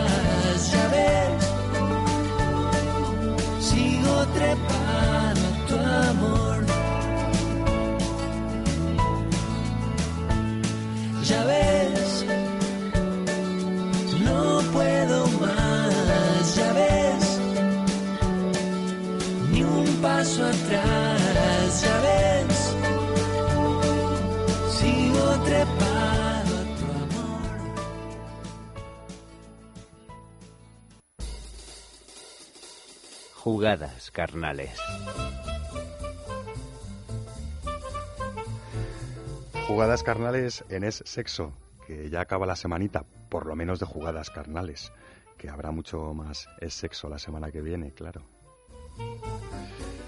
Y jugadas carnales en forma de sección radiofónica eh, que se hace posible a través de los deditos de Amalio Varela, a los mandos, por supuesto, y de la voz eh, de este señor que anda aquí detrás del micro. Soy yo, soy Oscar Ferrani. Hola. Unas jugadas carnales eh, esta noche mm, realizadas a partir de un juguete pues bastante singular, por, lo menos dentro de sus familiares, de sus congéneres. Solo os voy a dar una pista. Tiene forma de W, es completamente flexible, está realizado en silicona y está pensado para dar, tomar y compartir placeres muy variados. Como variados son los juguetes, complementos y accesorios eróticos que vais a encontrar en Amantis, claro que sí, como olvidarnos de, Amantis, en un espacio dedicado a los juguetes sexuales. Oye, ya sabéis, eh, tiendas físicas en Madrid, tiendas físicas en Barcelona y tienda online en www.amantis.net. Y derrochando generosidad, Amantis, eh, en colaboración con el sexo, ya sabéis que todas las semanas sorteamos un jugosísimo lote de herramientas carnales que podéis recibir en vuestro domicilio únicamente tecleando dos letras, un sí o un no. ¿Y dónde? En nuestros perfiles de redes sociales, en el perfil de Facebook de Sexo Radio o en el perfil de Twitter de Sexo Radio. Allí encontraréis la pregunta de esta semana, que es tan fácil como esta. ¿Existen esponjas diseñadas para retener la menstruación durante el coito? Pues ya sabéis sí o no y pedazo de lote que, que ya os están repitiendo Ayanta y Eva por allí, que ya dijimos en, en el lunes y que podéis encontrar en el Facebook. Un pedazo de vibrador eh, y en el Twitter también. Un vibrador, un accesorio eh, para atarse y bloquearse y un lubricante a cambio de un sí o de un no participar, que vale la pena. Herramienta carnal. Pues claro, si estamos en jugadas carnales, empezaremos por el principio, por la herramienta. Os he adelantado algo, pero os voy a decir mucho más para que podáis eh, dibujar en vuestra imaginación la herramienta carnal que va a protagonizar las jugadas carnales de esta noche. Bueno, el nombre pues es en inglés, aunque el juguete es alemán. Imaginaos qué, lío. Se llama New Wave, eh, New Wave, Nueva Era, o New Wave Couple Toy. También se conoce como la W de Fan Factory, por qué no decirlo, que es la marca fabricante. La W, porque lo que tengo aquí encima de la mesa es un dildo doble. Cuando hablamos de un dildo, de un dildo doble, pues todo el mundo tiende a imaginar una especie pues como de juguete fálico alargado, ¿no? Como una salchicha muy larga, como un choricete muy largo, más o menos grueso, ¿no? En fin, en este caso Fan Factory va un poquito más allá en eso del diseño, del diseño, perdón, y nos ofrece un juguete de silicona completamente flexible con forma de W un poquito abierta. Y vosotros diréis, ¿y esa forma de W para qué? Pues bueno, eh, para que cada extremo del dildo doble quede apuntando hacia arriba, ¿no? Quede con esa inclinación natural ascendente que va a venir también en unas u otras estimulaciones. Y digo unas u otras porque la W no es igual en los dos extremos. La longitud de la W es unos 33 centímetros. Podríamos decir que es casi casi como el espacio eh, que hay entre el centro de la palma de mi mano y mi codo.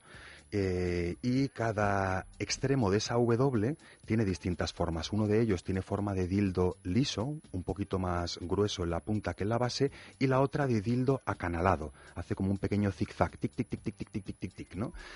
Bueno, podríamos decir que uno está pensado para estimulaciones vaginales y otro para estimulaciones anales. En cualquiera de los casos, gracias a esa forma de W, podemos ponernos cuerpo enfrentado a cuerpo enfrentado y compartir este new wave de Fan Factory, ¿no? Cuando entra en mí, sale de ti, cuando sale de ti, entra en mí. Eh, diremos además que está realizado en una única pieza de silicona biocompatible. Esto quiere decir que es perfectamente respetuoso con nuestras mucosas. Y tiene un detallito más. Si imagináis esa letra W, que la tenéis que imaginar un poco eh, no picuda, eh, sino con curvas, como en zigzag, ¿no?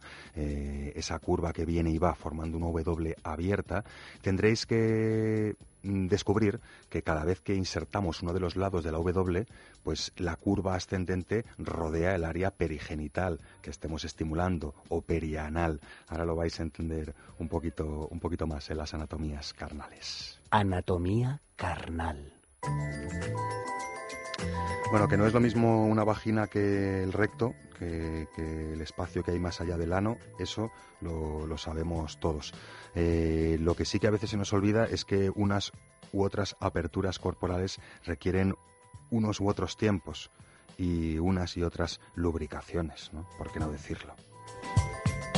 En cualquiera de los casos, pues eh, disfrutaremos eh, tremendamente con esta W, tanto en soledad como en compañía. ¿eh? Ahora lo veremos en las propias jugadas, pero aprovechando no solo la forma que tiene cada dildo, ¿no? cada extremo de esta letra W para unas u otras aperturas corporales, sino, como os decía, esa especie de curva ascendente que hay antes de bajar y volver a subir, ¿no? Que forman esa especie de letras L, ¿no? de letras L no en ángulo de 90 grados, sino redondeadas para cada cual, ¿no? Jugada carnal.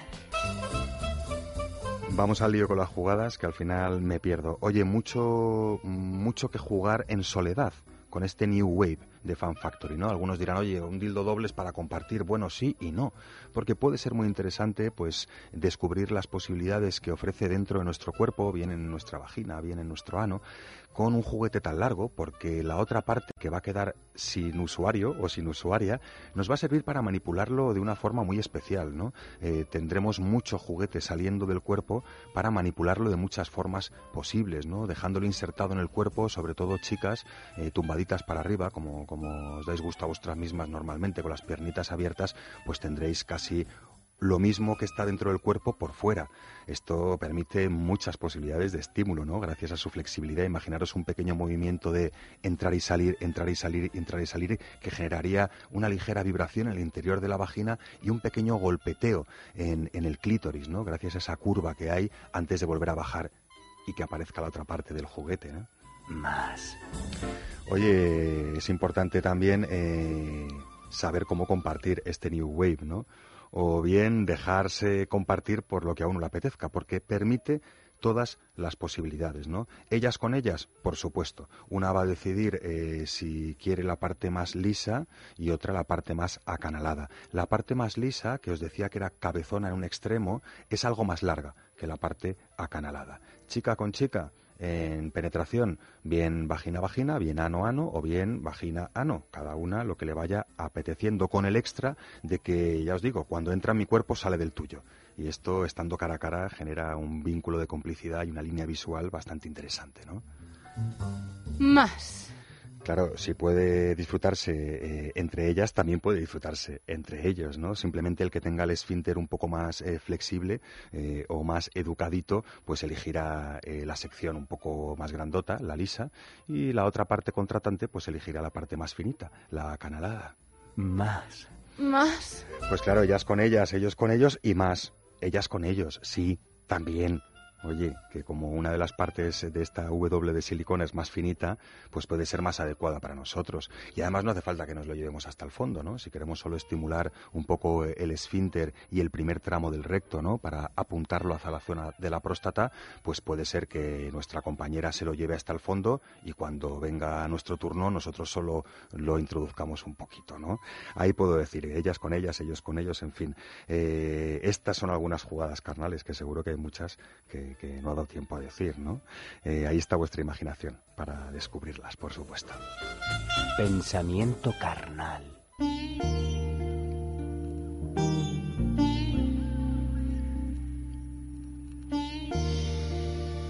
Oye, y con esta especie de W en silicona llamada New Wave de, de, Fan Factory, a mí me vienen muchos pensamientos carnales a la cabeza. Como nos hemos pasado un poco de tiempo, eh, solo voy a dejar ahí la cuestión de, de por qué nos habrán dicho que las interioridades masculinas son tan distintas que las femeninas.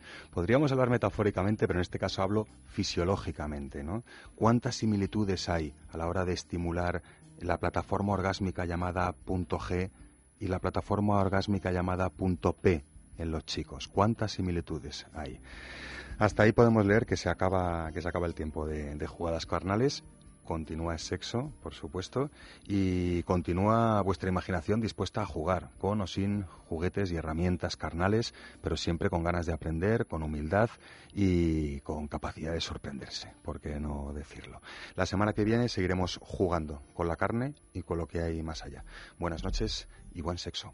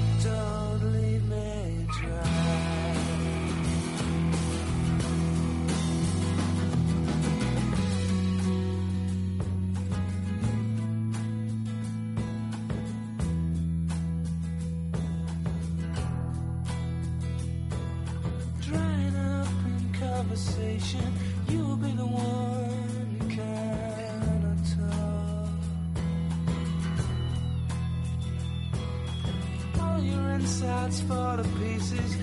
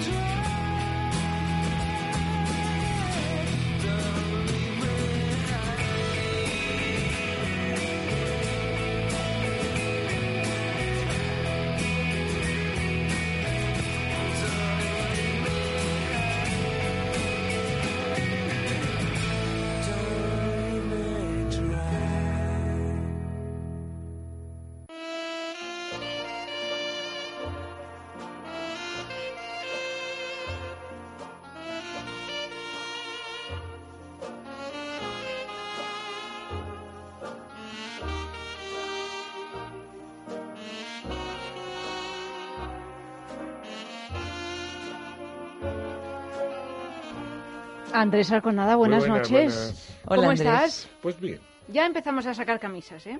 sí, otra vez. Ya empezamos Otra a sacar camisas. Lo que te gusta a ti, que, que- no, que suben, no, que vez. bajan. Ah, No, bueno. No, perdóname. Que tú Suben. Este fin de semana alcanzamos en Madrid otra vez los 30. Qué maravilla. Ah, sí, Qué alegría 30. tan grande, qué alegría tan grande, de Yo verdad. estoy encantado, sí. ya empezó el otoño. o sea, no Entonces entiendo tendrás que yo sacar camiseta esto. más que camisa. Pues sí. Yo con lo feliz que estaba yo que ya había Hombre, si, si alcanzamos los 30. Pues Yo sí. tengo jerseycito esta Los noche. 30, que son más de 30. 30 a la sombra. O sea, Sí, es que lo tiene todo calculado. Lo tiene todo no, no, calculado. Terrible, terrible. Es muy descorazonador. Sí, ¿no? Bueno, ya Que llegarán los ya fríos. estamos en el otoño, o sea, estas temperaturas. Y todavía faltan El meses. jueves, ¿no? ¿El jueves ¿Todavía? entra el otoño o cuándo? Claro, El pues hoy ha entrado. ¿Hoy? Ah, claro, Claro. hoy. Hoy. Hoy jueves, es verdad. Ah, pensaba que era el... No más que decir que ha entrado el otoño y que y, y suben Es las que no sabemos en qué día vivimos. Y no solamente eso, o sea, que nos falta el veranillo ese de San Miguel, que como siga así, alcanzaremos los 34. En fin, un horror. Mi Nunca está conforme. Andrés No, Arconada no, no, nunca está yo- conforme. No, no, con el frío, sabes que no me quejo, porque tengo frío, esas cosas, pero no me quejo. Es como mm, esta Eva. Eva no le gusta el frío y lo No. lleva fatal. No. Y Me lo pone expresa- triste, me pone triste. Y lo expresa en cada programa que se le pregunta. A mí, yo estoy El acuerdo. calor, Sí, sabe que verdad, si me mucho pregunta- a calor, veces incluso aunque no se me bueno, pregunte. Lo aguanta, pero lo aguanta. Bueno, hablamos esta noche de otra película de François estreno, Ozon. El amante doble. Todos los mm, años tenemos una película. Una- es una especie de. Woody Allen a lo Es- francés, sí, ¿no? sí, Mm. O sea, me refiero por Y lo prolífico. Y siempre le llevan a Cannes. Algunas veces gana, otras veces desafortunadamente no, pero siempre le llevan. Hombre, si ganara siempre ya sería un poco...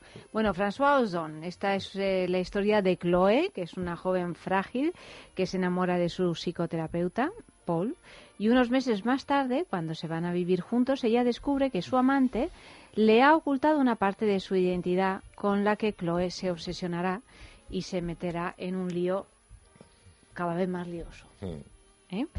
Escuchamos el corte. Chloe, ¿quieres casarte conmigo? Has venido a verme. Es extraño, tú lo sabes todo de mí. Pero yo a veces pienso que estoy delante de un desconocido. Que me ocultas cosas. He visto que tenías otro apellido. ¿No quieres hablar de ello? Sí, no es importante. Por eso no te lo conté. Eso es todo. Necesito saberlo. ¿Por qué nunca me has presentado a tu familia? ¿Sabes que mis padres viven en Estados Unidos? ¿Por qué me mientes? No te miento, Chloe. Te vi al volver del museo. Te equivocas. No era yo. Era alguien que se me parecía. Eres un monstruo. Por desgracia, Chloe, no hay monstruos, solo seres humanos. Bueno, ¿qué opinión nos merece esta película? A mí me ha dejado, tengo que reconocer, bastante perpleja. Eh, Bueno, pues porque hay una primera parte que la vi bien, la... y luego ya me parece que entra como en una especie como si se hubiese tomado un ácido, vamos. o sea, De se superación, vuelve- yo creo que está en una fase de superación. ¿De superación en qué sentido? No, pues de- del más difícil todavía. Sí, ¿no? Sí, sí. O sea, se vuelve completamente loco y cre- Yo yo, creo creo que que, no. se, le, se le va de las manos la película por completo. Se le puede sea, ir de las manos, es una opinión, pero no es una cuestión de locura. Es una apuesta que hace directamente y que cambia, porque está, está basada en una novela que es mucho más clara, claro.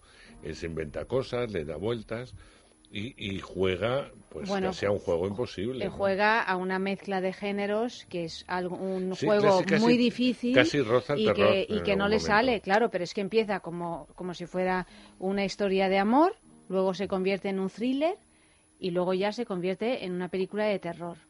Mm. Un- no sé, un poco alien, ¿no? Y entonces, a mí la verdad es que me, me, me descuadró completamente. O sea, la segunda parte de la película ya me salí y dije, bueno, pues, eh, pues bueno, se acabó la película. Ya no me, ya no me interesa, ¿no? Esto es lo que... Ya, pero tiene una cosa, son que tienen muy pocos Pero yo creo que esta peli es muy... su- A mí no me, ha, no me ha extrañado que él haya hecho una Yo- yo película así. tampoco, yo tampoco. Me parece, a mí no me ha gustado tampoco, me parece que empieza emulando mucho Inseparable, se llama de Cronenberg. Sí. Y al final acaba convirtiéndose en una especie de Y- y- Brian y- De Palma malo. Brian De Palma en muchos momentos. Sí, pero es eh, que o sea, son para comparaciones matar. tan evidentes que yo no sé ni y cómo él mismo no ha y intentado. toques muy de Hitchcock también, ¿no? Que Porque Sí, eh, bueno, esto es así. Bueno, Muchos intentos. Brian De Palma imita mucho a Hitchcock, o sea, que quiero decirte Sí, pero vamos, pero que con todo- diferente suerte. Sí, sí, pero quiero decir que tal. Yo creo que a mí no me sorprende no son y además vuelvo a repetir una cosa que le sale muy bien y es que te, te, atrapa, aunque te irrite, te atrapa y te ves toda la película. Luego te enfadas o no te enfadas, te gusta o no te gusta. Pero tiene algo que no suelen tener los autores eh, de ningún sitio, pero especialmente los franceses, que a mí o me aburren soberanamente o son películas que se ven muy bien, pero que da igual que las firme. Él tiene su sello propio y, como dice Eva, eh, no sé si se repite a sí mismo, pero desde luego juega mm, con lo que sabe de cine y con lo que a él le apetece hacer. Y encima, Está como claro que de cine sabe porque hará cada vez técnicamente- cosas eh, más raras. Estoy convencido. Hombre, yo en ningún momento he dicho que no sepa de cine, ¿no? Obviamente, No. claro que sabe de cine, pero la película es una anterior, ¿cómo propuesta se muy llamaba? personal. Eh, la joven y bonita, ¿no? Joven y bonita, me No, parece. No, la anterior fue Fran. No, la anterior, la, la la Joven y anterior, bonita. Joven y Sí, bonita. la protagoni- Sí, que es la misma prota, la misma sí. protagonista, pues Joven me parecía bonita, que era una película con una Sí. mesura, con un tempo. Bueno, era una forma con de una, verla. Con una mm, manera de contar esa, Y esa contenida, historia con- muy contenida. Pero es a- que él no es a un, mí tío- no es un me director contenido. más, ya. Porque No. tiene. eh, yo- a mí me extrañó esa película, porque de hecho a mí no me pareció ni siquiera suya. Tiene, está en la onda esta de. En la piscina era. Sí. Este remake que hizo, o sea, tiene como dos vertientes, una de pura contención y otra, pues, un poco eh, en la casa, la- las mujeres, ocho mujeres que, que explota y se acaba convirtiendo en esto. Pero me parece un recorrido bastante natural. Si tú también puedes hacer esa, esa vía de ocho mujeres y otro tipo de películas que también hace, que, bueno, intenta experimentar y sobre todo yo creo que intenta demostrar determinadas cosas que a mí a mí no tampoco me han interesado nada me parece que se le va de las manos y, y de verdad me parece que la actriz esa chica es haga lo que haga me parece hipnótica Mm, Sí, lo La es, lo es. es eh, eh, un acierto el casting bien, ¿eh? el casting es un acierto si no llega a ser por el casting Él suele trabajar. eh, Y aún con- así. Suele hacer unos castings estupendos, ¿eh? Sí, sí. Eh, yo no, he No, visto- porque el, el, el- los- el actor, iba a decir los actores, Jeremy Renier Jeremy Renier está, está estupendo. Jacqueline Bisset, que llevaba mucho tiempo sin salir. siglos sin verla en el cine, tiene unos momentos también muy interesantes, ¿no? Claro, los tiene actores casi están muy bien. personajes, una aparición, ¿no? Sí, pero bueno, es una tiene- aparición fuerte, Claro, ¿no? Es- porque, porque sabe darle la presencia que, que, que ha tenido y que sigue teniendo afortunadamente Jacqueline Bisset. Pero a mí lo, lo que me gusta de Oson y lo que me disgusta, porque me irrita, esa parte, esa, es esa parte de falta de coherencia, que es un poco lo que estaba diciendo en cuanto a mezcla de géneros y tal, que no sé por qué lo hace, pero es algo que le apetece y juega eso. Pero a veces el exceso me gusta. Su anterior película, Frank, era una película bastante blanca para lo que él hace, porque luego sus películas tienen un contenido sexual bastante fuerte. En este caso, Frank no lo era. Era una historia de amor muy romántica, muy atípica, y muchos críticos dijeron muy pocos son porque no jugaba con género, era un género muy concreto, la hizo en blanco y negro y fue un juego, algo que él lo planteó y dijo, bueno, pues esto lo sé hacer, para que veáis que sé hacer un cine clásico. Y hizo una historia muy clásica. Pero claro, su siguiente película tenía que ser mm, rompedora desde el punto de vista de, de él, porque ya realmente cine rompedor, aparte de las Von Trier, cuando se va también la pinza, eh, hay muy poco. Es decir, casi todos suelen se- su- seguir un género. A mí la verdad es que cuando la vi me irritó, porque toda la parte final me irrita mucho, es decir, pero este me está tomando el pelo y encima fíjate que cómo me lo soluciona, es decir, la ida de olla de la protagonista sin desvelar demasiado. Pero luego, pensándola, digo, mm, pues hay que tener narices para hacer lo que te lo dejen hacer. Y contar con unos actores que se entregan en cuerpo y alma, porque hay que entregarse para hacer esos personajes y entenderlos. Ah, bueno, eh, de- entenderlos desde luego, porque yo me pasé toda la película hacerlos- diciendo, pero esta mujer, en relación a la actriz, y yo decía, bueno, la cantidad de preguntas que le ha debido hacer al director, ¿no? Porque era difícil de seguir, de, de encontrar una coherencia en... Eh, una explicación de por qué de repente Claro, Eh, pero da la sensación, y, y pasa en todas las películas de Son, y en eso estaréis de acuerdo conmigo, en que los actores saben el antes, el después, el momento, lo que va a venir después de sus personajes.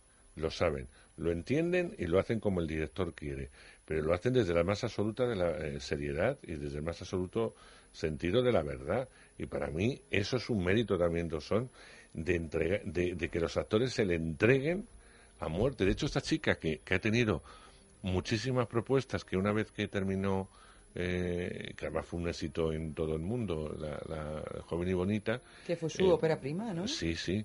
Ella decidió mm, retirarse, tener un hijo, criar a su hijo y pasar un poco del mundo del cine y tal.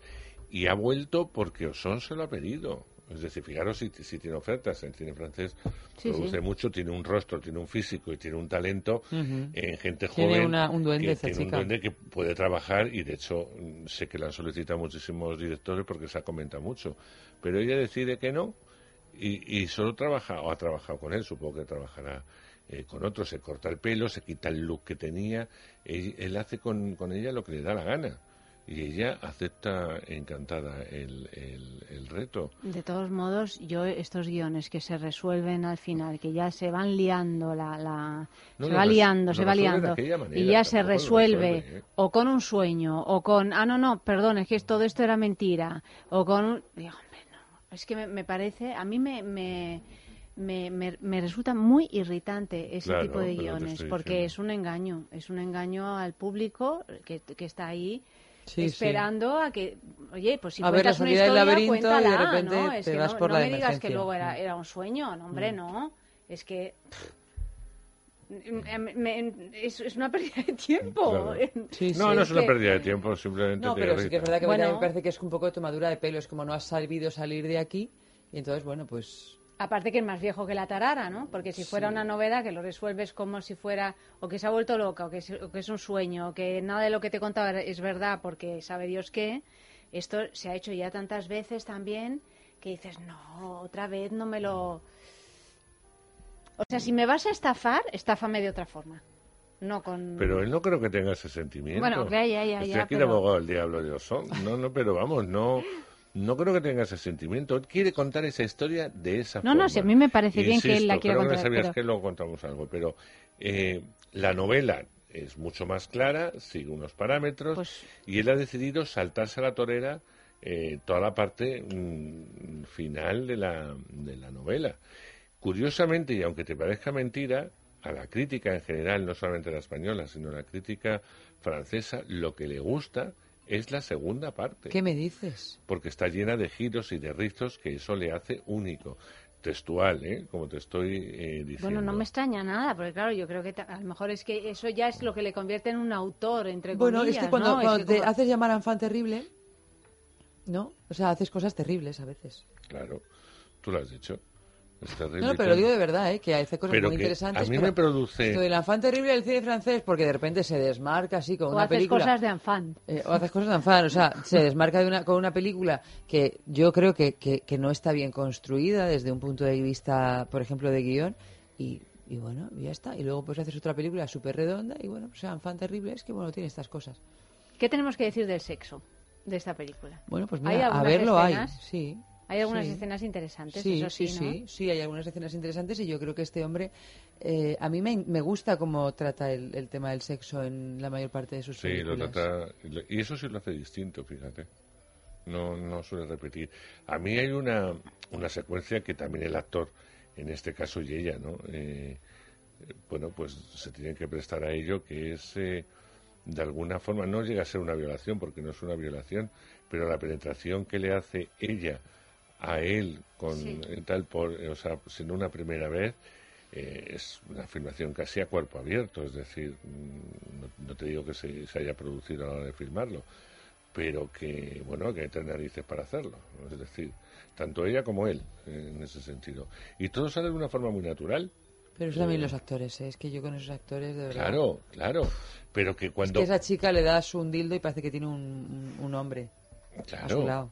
Claro. Me parece una cosa Por espectacular. eso te digo, pero que tiene secuencias de alto voltaje, porque la- las tiene, ¿no? En la- el- en los dos hombres, que no vamos a desvelar si son gemelos, como se plantea la película, si es el mismo, desdoblado, etcétera, solo si vais al cine lo vais a averiguar, eh, son muy distintos a la hora de abordar el sexo, ¿no? Y ella también se comporta de una forma sexualmente distinta con uno o con otro. Y, y eso lo hace muy sexual la película. Hombre, a mí me- parece le gusta mucho el sexo y si puede y hace películas sexuales, eh, lo hace a fondo, no, no se queda a medias. Le falta hacer porno. O sea que las secuencias, como ya lo hizo Trier con... con Sí, sí, sí, con- con Nymphomaniac. en Nymphomaniac. Le falta hacer lo que pasa que este lo mostraría desde el deseo, no desde el horror. Como decía Bueno, eh, eso, eso, eso es de agradecer, ¿eh? eso... Sí, pero lo haría desde el deseo. No, Sí. no, No, no, por eso digo que menos mal, era- menos era mal. un- Era- era un- Era desagradable todo el sexo Mm, que sí, había, sí. pero era algo premeditado y hecho aposta, ¿no? Ahí está la genialidad también de la Trier, aunque tú le odies. No, bueno, no, Pero, le odio, me parece. Vamos, le odias como cineasta, Sí, no sí, como sí. persona, no te ha hecho nada. ¿No, Mm. no ha vuelto a hacer nada desde Nymphomania? No, de momento no. Pero han pasado ya Sí. como tres años, ¿no? Estará reflexionando sobre qué nueva No, psicopatía no, o- abordar. Sí, ¿no? O no encontrar actores que quieran trabajar No, con que esa es él, otra, claro. eh, porque como les trata a todos tan mal y acaban todos fatal Bueno, con pero él. ella, la Gainsbourg, está aguantando el tirón, ¿eh? Sí, sí. Tres, pero- ¿no? Hizo con y él con él ha tres. hecho tres. Tres y además eh, la última son como otras tres Sí, películas sí, sí, porque eran como cinco horas, Sí, ¿no? sí, en la sí, versión... Sí, pero bueno, son- yo creo que tiene rachas en que dice, ya no voy a hacer más cine. Y luego, cuando le apetezca, lo volverá a hacer. Es, es un ecléctico. Hace lo que le da Un la gana. en el mejor de los casos, sí. Y rarito, ¿eh? Rarito. Joder, que sí. No cojo aviones, no voy en coche, tiene que ser en barco, bueno, unas cosas muy complicadas. Digo cosas en. Cannes. Bueno, luego voy a Cannes Voy y a digo Cannes lo y la me da la monto. gana y la monto para... Pero no la monto para favorecer a la película. No, no, la monto porque no lo para puedo mí. evitar. Va- Voy a, Sí. que me La monto prohíban- para mí. que me pro- sí, las monto para mí porque... Con las gente- actrices mirando para otro lado como, como si no fuera con ella la Claro. cosa. O sea, era como No, impresionante sabes- lo de esas dos actrices completamente Claro, avergonzadas. tú sabes que hay gente con... Esa rueda de prensa es sensacional. Yo, Bueno, yo pero me, no es me la tronchaba única. viéndola. Me no es la tronchaba. única. Algunas veces ha dicho Haciendo cosas- apología de Hitler. Claro, pero que no va a favor de la peli, es decir, porque a veces hay eh, directores, actores y tal que promocionan una película eh, con una serie de con un lenguaje lo que hace es que provoca bo- morbo para bien o para mal y Sí, eso o polémica eso o y tal. eso hace hablar de, de la película o un cartel etcétera etcétera él no él dice lo que quiere lo que siente o simplemente se dedica a provocar Claro, es, es un exactamente como tú has provocador. dicho. Pero es- a lo mejor ni siquiera para él mismo. es un provocador, es que es así. O sea, no, porque hay gente que dices, es un provocador y, y dices, no, y te dicen, no, no, no soy un provocador. O sea, provoco malgré moi, ¿no? O sea que, bueno, a lo mejor el, el señor Las Trier- yo los los grandes actores que han Pero a trabajado mí con me él encantó que según no llegó quieren al volver hotel- a trabajar menos la Gainsbourg La Gainsbourg, que se le ve que también Que pues, tiene un punto masoca, sí. Tiene un punto, tiene un punto. De todas maneras, en esta película, el, El amante doble, fijaros el gran éxito que han tenido las películas de 50 sombras, con esta así resurgir del BDSM, ¿no? Del sadomasoquismo. Esta tiene unas escenas que, que se acercan a esto, ¿no? Porque son unas escenas sexuales en las que hay un componente de dolor y de deseo. sí pero eh, no, a la no vez- tan ridículamente cursi No, como claro, en sin embargo- esa película sí no. No, no, no, pero digo No que es- funciona muy bien, ¿no? O sea, que Sí. si alguien está, aparte del dislate de la película, ¿no? Pero si alguien está interesado en escenas sexuales que sean así de este tipo, desde luego estas están muy bien rodadas y son interesantes. Vamos, a mí es lo que más me ha interesado de la película. De la- las escenas de sexo. Sí, sí, sí. A mí la escena de sexo que tú has nombrado me ha gustado mucho. Y también eh, hay, hay también otra en la que ni siquiera se desvisten, que es un abrazo así por detrás, que, Sí, sí, que tiene lo que es suyo. muy erótica también, ¿no? Mm. O sea que... no no firma muy bien el sexo Sí, sí. Yo lo he dicho siempre en todas sus películas está muy bien filmado es un hombre Es interesante, o que sea, plantea unas situaciones interesantes. se O sea, nota no que es lo un hombre mete- muy libre que le gusta practicar un sexo muy abierto está clarísimo y lo muestra en, en sus Sí, pero lo películas. muestra no de una manera gratuita. No, no me gratuita ni soez. Tiene Va una- un punto de... de- vista muy psicológico, como todo lo que hace Oson, con respecto a- al porqué de sus personaje. personajes, ¿no? el personaje acordaos en joven y bonita cómo utilizaba el sexo que lo habíamos visto estas chicas jóvenes que se meten en el mundo del sexo pero cómo lo contaba él y cómo contaba ese sexo sin pasión sin deseo pero lo bien que estaba contado y lo bien que estaba mostrado A mí Y con mucha mucho necesidad, o sea, sin pasión, sin deseo y con sed, porque la chica tenía sed. ahí está Sí, Mucha sed. sí, sí.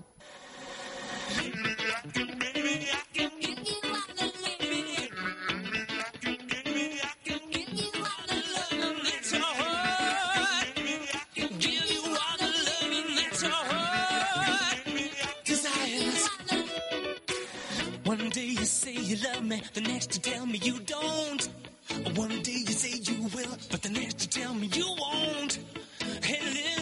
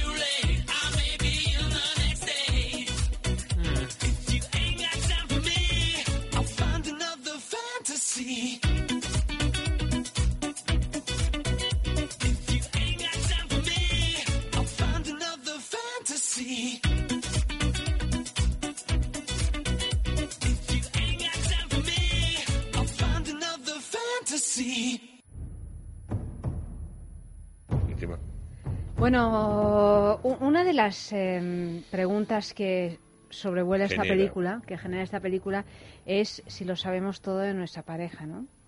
Si- Eso está bien, plantearse eso. Ah, pensaba que estaba bien saberlo todo. eh, la pregunta es eso en la calle es, ¿lo sabemos todos de todo de la pareja? No. No. Eh, bueno, quizá la pregunta también tendría que ser, ¿tenemos que saberlo todo de la pareja? Eso es otra. Bueno, pero esa, esa es prácticamente la segunda. Esta es prá- prácticamente la segunda, De ¿no? sexo en la calle, sí. O sea que, bueno, vamos con lo sabemos todo de nuestra pareja. Yo creo que no lo sé todo. No, ni falta que hace. Bueno, y, mm, yo, yo espero no saberlo todo nunca. Claro, ni falta que porque si hace. no, No da aburrimiento. qué aburrimiento y, y también qué claustrofobia, qué, qué cosa, ¿no? Que, yo creo que no hay nadie en el mundo que sepa todo de mí, pero nadie. Nadie, nadie. En mi caso, Lo que pasa es que si juntamos a muchos. No, pues claro, si juntamos a muchos, entonces pues podemos, das- podemos si averiguar. juntamos a muchos, entonces sí, pero, pero no, pero sé, estas cosas que a veces ni siquiera necesitas que las sepa nadie, ¿no? O sea, ¿qué haces tú cuando estás con la puerta cerrada de tu casa? Hombre, pues mira, si te dedicas a decapitar gallinas, pues mira, a lo mejor, pero siempre y cuando estés respetando otros seres vivos, pues no sé, yo, ¿qué necesidad? Yo no tengo ninguna necesidad de que alguien sepa qué hago yo cuando me quedo sola en casa. No quiero, no quiero. Pero ni más amigos, menos amigos, y mucho menos mi pareja, ¿no? Que creo que es lícito y necesario y saludable tener parcelas que sean absolutamente estancas. Yo estoy de acuerdo, es que estoy Pues sí, yo totalmente de también, sí, acuerdo. sí, sí. Lo que pasa es que, bueno, también estamos viviendo un- una época mm, muy entrometida en eso, ¿no? Eh, Pero yo creo que es un poco, a mí me recuerda un poco esta época a veces cuando en la segunda mitad del siglo XX en Berlín salió, bueno, en Alemania en general, pero con Berlín a la cabeza salió toda esta nueva arquitectura que dejaba todo al aire, esas ventanas grandísimas donde no había vericuetos en los pasillos, que era esa imperiosa necesidad de mostrarlo todo. una exposición. Bueno, una exposición con- constante y la patología que eso genera por otro Sí, lado. el ¿no? exhibicionismo más que... Sí, bueno, un exhibicionismo que tiene un precio también, porque Sí, sí, sí, inevitablemente, bueno, pues tú necesitas hacer cosas en la intimidad. Y, Bueno. y no hablo de cosas fisiológicas, no, no. O sea, cosas en la intimidad, tener parcelas que no tengan testigos. Pero la exposición cons- constante precisamente es la que eh, es la que nosotros mismos estamos proporcionando ahora, ¿no? Sí, sí. Sí, a con las redes de la- sociales, sí. De la tecnología y tal y cual, o sea, es como si, si hubiera un deseo, ¿no? Mm, eh, no del otro, ni siquiera de la Pero- pareja, sino pero mira, de... eh, eh, Yanta, te pongo un ejemplo tonto de, personal, ¿no? de la, de la estupidez de las redes sociales a veces. Hace poco salió una famosa, la cual no voy a nombrar, que no daba crédito que lo hubieran robado en su casa. Y, le, y claro, te dan ganas de contestarla. Y yo, bueno, no tengo nada de eso, pero si no, le hubiera contestado. Te pasa eso por tonta.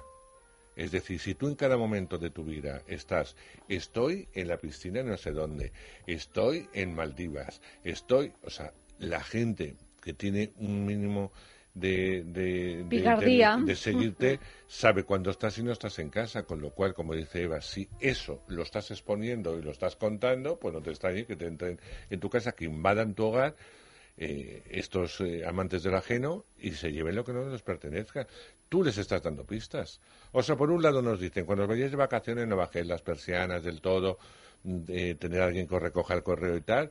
Y por otro, nosotros en el mundo del- de Internet decidimos contar en cada momento nuestras vacaciones, dónde estamos, qué hacemos, qué comemos y cuántos días vamos a estar. Pero es un poco lo que, yo, lo que yo os decía antes, que a mí me da la sensación de que esta cosa que de alguna manera se nos va imponiendo desde esta estructura sí, social, sí, que es como tú que tienes que esconder, ¿no? Si tienes que esconder algo, Malo. a lo mejor es que no está todo trigo limpio. No es verdad, además. No, pero sí que se genera. No Sí, es verdad, por supuesto, porque todos te- tenemos que esconder claro, cosas, pero no, crímenes, Sí, sí, por sí. supuesto, cosas que no, no, queremos que cosas que trasciendan. forman de tu interior, de tus pensamientos, Pero de tus funciona, emociones. funciona. La Claro. amenaza inconsciente funciona, porque de hecho, así estamos, ¿no? Sí, sí, sí. Estoy de acuerdo contigo. Bueno, pues a ver qué nos han contestado. Repito, la pregunta es, ¿lo sabemos todo de nuestra pareja?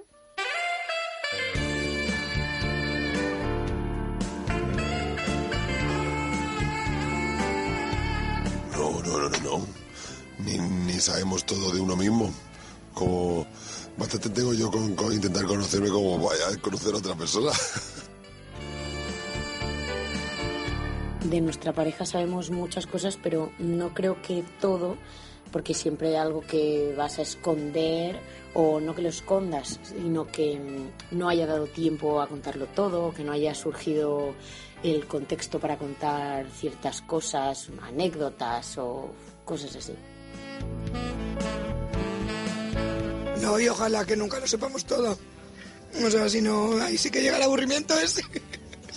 A lo mejor no saberlo todo. pero ni por el forro. Hay miles de cosas que se nos escapan.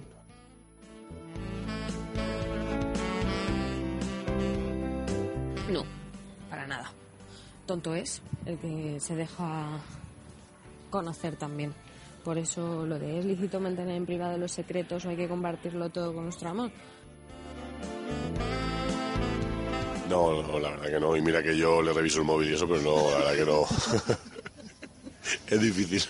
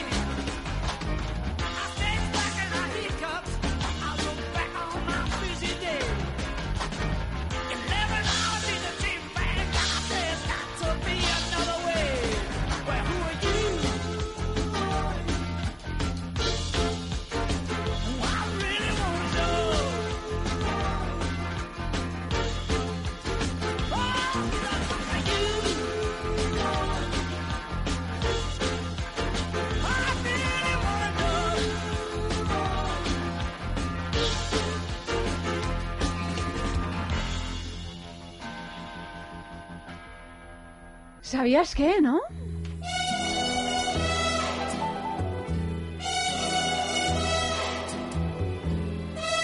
El director François Ozon ha señalado en varias ocasiones que admira profundamente a Joyce Carol Oates, autora de la novela en la que está basada su película. Cuando se enteró de que escribía novelas policíacas bajo el seudónimo de Rosamund Smith, Ozon se interesó por estos escritos supuestamente menores, convencido de que su imaginación desbordante sería propicia para el cine, y así es como descubrió Vidas Gemelas. El director ha mantenido el punto de partida del libro. Una mujer descubre que su psicoterapeuta, que ahora es su amante, tiene un hermano, también terapeuta. Joyce Carol cuenta la historia con mayor realismo, mientras que François Ozon la ha convertido en algo más mental, inscrito en una realidad más francesa. Sin embargo, la película contiene algunos de los temas predilectos de la escritora estadounidense, como la neurosis, el sexo y los gemelos. A François Ozon le apetecía tratar a unos gemelos idénticos como algo fascinante, monstruoso y artístico. Y surgió la idea de que Chloe trabajara en un museo. En cierto modo se ve contaminada por las obras que vigila. Al principio, las colecciones parecen bastante estéticas, pero a medida que avanza la película se hacen más orgánicas y monstruosas, como si Chloe proyectara en ellas su creciente malestar. El director llevaba tiempo queriendo transcribir cinematográficamente la experiencia de una sesión de psicoanálisis. Al principio solo está el monólogo de Chloé delante de su psicoanalista. Habla de sus sueños, de lo que siente, de sus sentimientos, de su familia. El espectador se ve sumergido en su intimidad y esto puede provocar cierta angustia. ¿Va a seguir así durante hora y media? Tampoco quería el director quedarse en el dispositivo analítico con su decorado único, su carácter estático, sus lugares definidos. Deseaba capturar algo más vivo para que el espectador siguiera la psicoterapia como un psicoanalista escucha a sus pacientes, de un modo flotante. En la puesta en escena de estas primeras secuencias, los efectos visuales y los cambios de punto de vista casi van en contra de la palabra. El personaje de Louis eh, puede percibirse como un avatar que permite a Chloe vivir los deseos y fantasías que no se atreve a proponer a Paul, como si el amor que siente por Paul le impidiera satisfacer una sexualidad más violenta y desarrollada. François Ozon habla en sus películas a menudo de la necesidad de lo imaginario para sostener la realidad. En cualquier relación de pareja, por muy feliz que sea, siempre hay una parte de frustración y la necesidad de un espacio mental donde expresar las fantasías. El otro nunca podrá satisfacer completamente nuestros deseos. A veces necesitamos algo más, algo diferente. Cuando nació este proyecto, hace cuatro años, Oson no pensó en Marín, era demasiado joven para el papel, pero al volver a retomarlo después de su película France, Marín había madurado, había sido madre, se había convertido en mujer. Además, tenían muchas ganas de volver a trabajar juntos. Oh, honey, picture me upon your knee, with tea for two and two for tea. Just me for you and you for me alone. Nobody near us to see us or hear us, no friends or relations on weekend vacations. We won't have it known, dear, that we own a telephone.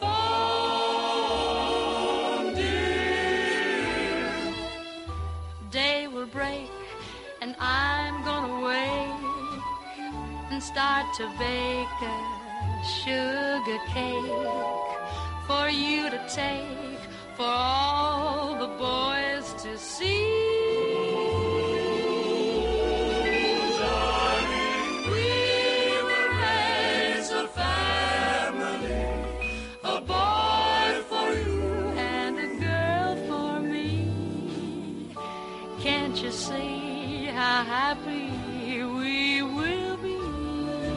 Otro sexo en la calle. Preguntamos, ¿es lícito mantener en privado los secretos o realmente hay que compartirlo todo con nuestro amor?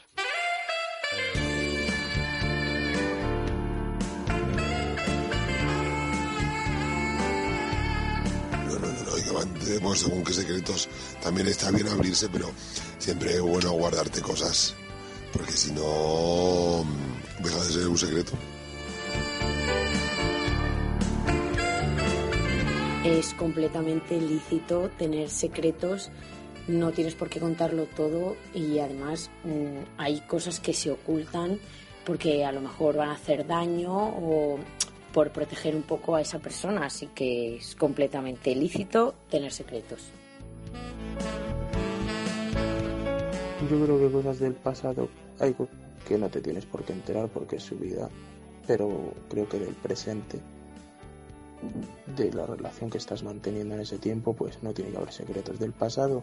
Pues ella ha tenido su vida, tú has tenido la tuya y podréis poner más cosas en común o menos. Pero si hay cosas que no quieres contar, no tienes por qué hacerlo. Un poco de todo. Yo creo que hay una parcela de tu intimidad que tiene que permanecer para ti y que es muy saludable y que lo que quieras compartir, lo quieras compartir, no te sientas obligada a compartirlo.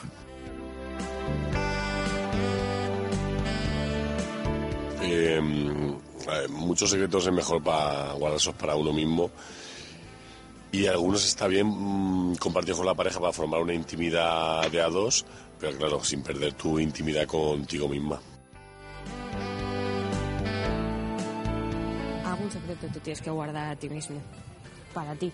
Sea, no compartirlo ni con tu pareja, ni con tu amiga, ni con nadie. No, es algo tuyo, íntimo, íntimo para ti. Y creo que es necesario por algo, algo mental, o sea, por el bien mental tuyo.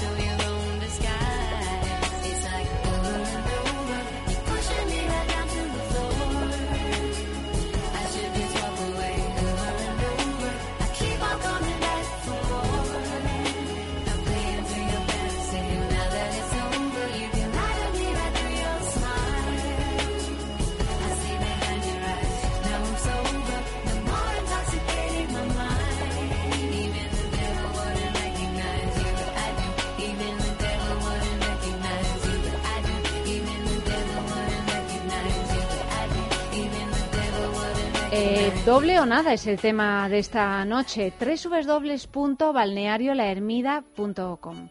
Ir escribiendo mensajes en nuestro Facebook, es sexo, o en nuestro Twitter, arroba es sexo radio. Y ya sabéis que el miércoles, el primer miércoles de cada mes, sabremos quién se lleva ese fin de semana para dos personas a todo lujo, porque, mm, bueno, pues eh, os proponemos pues eh, un circuito con esas aguas, circuito termal con esas aguas minero-medicinales y, y- y ese hotel que es divino y, Y ese aire limpio, que ese eso aire tampoco hay que subestimarlo.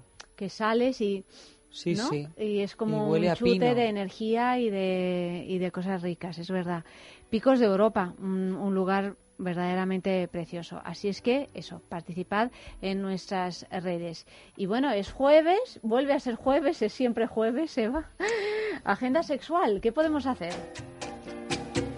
Pues hasta el 8 de octubre en la sala Jardiel Poncela del Teatro Fernán Gómez de Madrid podréis ver la obra Gross Indecency, Los tres juicios a Oscar Wilde.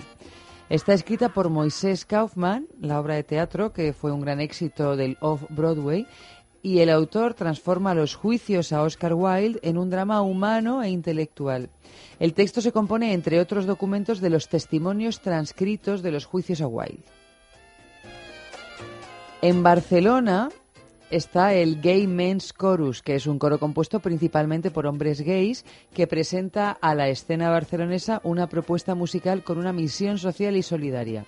Desde el 21 de septiembre al 1 de octubre, el coro ofrecerá el espectáculo La Mar de B en la Sala Montané de Barcelona. Y volvemos al teatro, pero esta vez en Málaga, en el Teatro Alameda, de jueves a domingo. Podéis sentiros auténticos mirones con Voyager, una comedia con alto contenido erótico.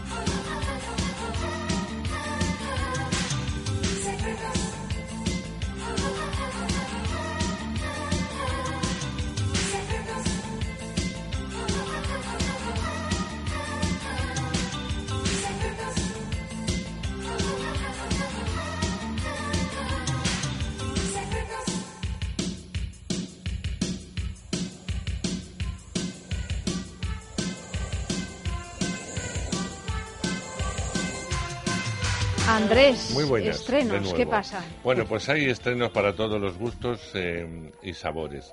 Eh, vamos a empezar con el gran estreno de la semana, que es Kingsman, el Círculo de Oro, es decir, Kingsman 2. Eh, hubo una vez mm, una película británica eh, que se presentaba un poco al hilo casi paródico, pero sin ser parodia, de lo que podría ser una película de Bond, ¿no? donde Colin Firth era uno de sus grandes protagonistas, también estaba Michael Caine, Samuel L. Jackson, en fin, había gente y luego un debutante actor muy bueno. Bueno, pues la película que no se hizo con un gran presupuesto, pero se veía que era una película con dinero, fue realmente, sin ser una apuesta por parte de la Fox, que era la productora, pues se convirtió en todo un éxito que arrasó en todo el mundo, que se la convirtió en un éxito masivo y que por pura lógica eh, la propia productora ha vuelto a hacer esta segunda parte. Eh, claro, en la primera os sorprenderá porque veis en el cartel publicitario, veis a Colin Firth. Y los que visteis la primera, eh, sabéis que le matan en la primera. No estoy haciendo ningún spoiler y si lo hago me da igual porque ya ha dado tiempo a Ya verla. pasó, ya pasó. Es que ya da tiempo a verla. Tenéis que estar al día. Eh, entonces, bueno, eh, dices, ¿y, y qué hacen esta? eh, ¿Por qué aparece en esta segunda? ¿Quién es? Y tal. Bueno, pues eso no lo voy a contar porque lo vais a tener que ver en el cine, pero tiene Pero una tenéis seis meses, porque luego dentro de seis meses nada, ya lo, voy a contar, pero tiene, pero tiene, vamos, que tiene una explicación lógica que la vais a ver muy bien. La película ya se inicia con este joven que él había adiestrado, el personaje de Colin Firth había adiestrado, eh, con eh, evidentemente una misión concreta, pero hay alguien muy malo, muy malo, muy malo, eh, que va a acabar con el mundo, si no los Kissman, porque además destruye su mundo, se tiene que ir a buscar a sus colegas a Estados Unidos, con los 40 actores americanos en el proyecto, pues van a tener que ayudar a este hombre y a la organización no solamente a resurgir, sino a poder aniquilar al malo malísimo. En este caso, el malo malísimo es, eh, es Julianne Moore, eh, que hace de Poppy. Ella se llama Poppy. Que es un- Ah, pensaba que decías que No, era no, un género que se- hace de Poppy. No, no, ella se llama Poppy. Poppy vive en una isla perdida donde no sabe dónde está, donde actúa desde allí para que no se la localicen y aparece y parece pues como una mujer de los años 50, muy happy, con su propia Poppy es muy happy. muy happy, sí, con su hamburguesería, etcétera, parece buena, pero es un mal bicho, como nos podéis imaginar, mala malísima que en un momento dado mete a uno en la trituradora de carne y le hace comerse, le hace una, una hamburguesa y le hace comerse la hamburguesa del compañero. o En sea, plan Todd. Sí, sí, pero, pero no, vamos, no engaña a Bueno. nadie. Quiero decirte que te comes la hamburguesa. A sí o sí. sabiendas. Eh, la verdad es que Julianne Moore está maravillosa. Eh, hay que saber hacer eso además con el sentido del humor que lo sabe hacer ella y con cómo trabaja Julianne Moore. Y, y bueno, repite muchos de los actores eh, iniciales y nuevos como Channing Tatum, como él, como el protagonista de Narcos, que hace un papel muy importante del cual no puedo desvelar nada. eh, y con cameos eh, estupendos y como también ha salido algún trailer lo puedo decir pero es un cameo que tiene personaje no que es Elton John. Elton John está fantástico. Elton John. fantástico. Yo no me he reído eh, lo que más me hizo gracia y lo que más me reí fue cada vez que salía Elton John.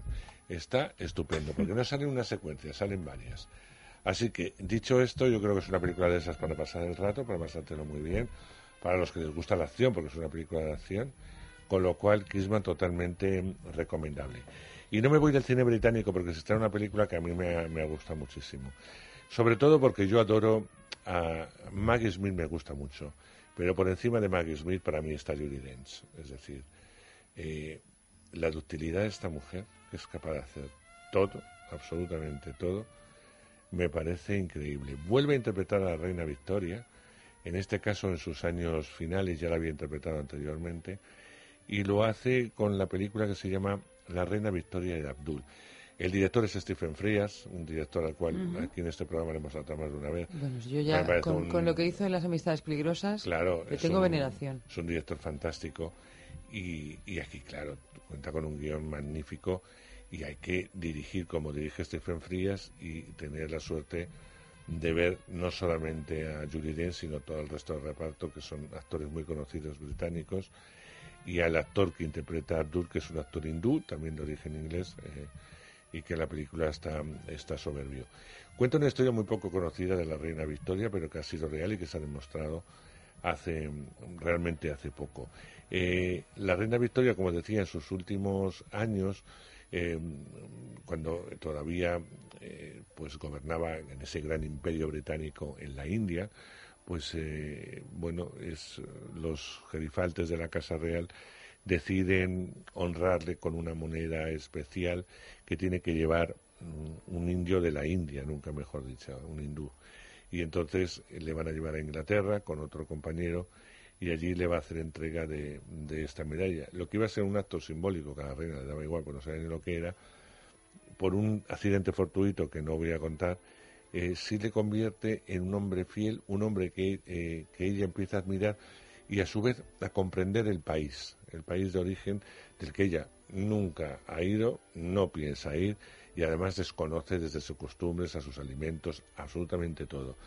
y va a entrar en eso, en contra de todo lo que significa para los británicos y para la Casa Real en general y los aristócratas esta amistad que no entienden y que además rechazan y al cual llegan a odiar a este pobre hombre, que es un hombre inteligente, que no hace ningún daño a nadie y que le da un poco de alegría a esta, a esta mujer, a la mujer más cara reina, en los últimos años de, eh, de vida. Eh, bueno, eh, él cuando la reina murió fue apartado, quemaron fotos, quemaron absolutamente todo para que su eh, estancia en, en Palacio no se conociera, no, no hubiese ningún tipo de prueba y como que no hubiera existido. Afortunadamente sí, sí se, se conservaron pruebas y tal y se, han podido, se ha podido reconstruir, hombre, evidentemente reconstruir, nunca mejor dicho, la relación que mantuvieron la reina Victoria y Abdul. Es una película de verdad estupenda.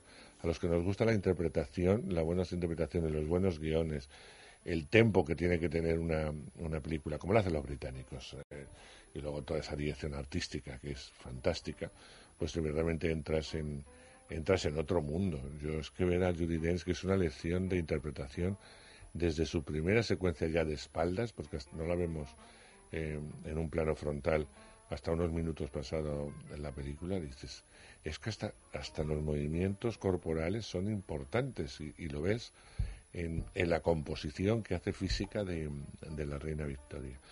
Ya os digo, totalmente recomendable y a los que amamos el teatro como Ayanta lleva, evidentemente no la podéis perder, porque vais a ver lo que es. O sea, eso sí que es un Oscar, un BAFTA y todo lo que quieran, cosa que no harán. Que no lo harán. Y un globo. Y un globo de oro, absolutamente eh, todo. Y de, de una película grande, porque esta no deja de ser una producción fuerte, eh, nos vamos a una película muy pequeña que yo vi hace dos años, yo creo, en el Festival de Cine, entonces era Festival de Cine Español de Málaga, ahora es Cine en Español. Era, no es un documental, pero es un ejercicio que a mí me resultó interesantísimo. Se llaman Los Comensales. Y entonces es una visto, es una reunión de amigos. Juan eh, Diego Boto, Sergio Juan Diego, Silvia, Silvia Bascal. Bascal. eh, bueno, pues se, se reúnen para preparar un. Y una argentina. Sí. Y la uruguaya, perdón. Sí, ahora mi- no, no lo he apuntado. Sí. Pero bueno, son actores estupendos. Bueno, pues eh, con el eh, propósito de, de montar una función de teatro, eh, se reúne una serie de actores esperando al que va a ser el Denise, director. Denise de Peyrou, Denise de que es Peyrou. una dramaturga uruguaya. Entonces se reúnen y empiezan a hablar un poco de su vida y de su trabajo.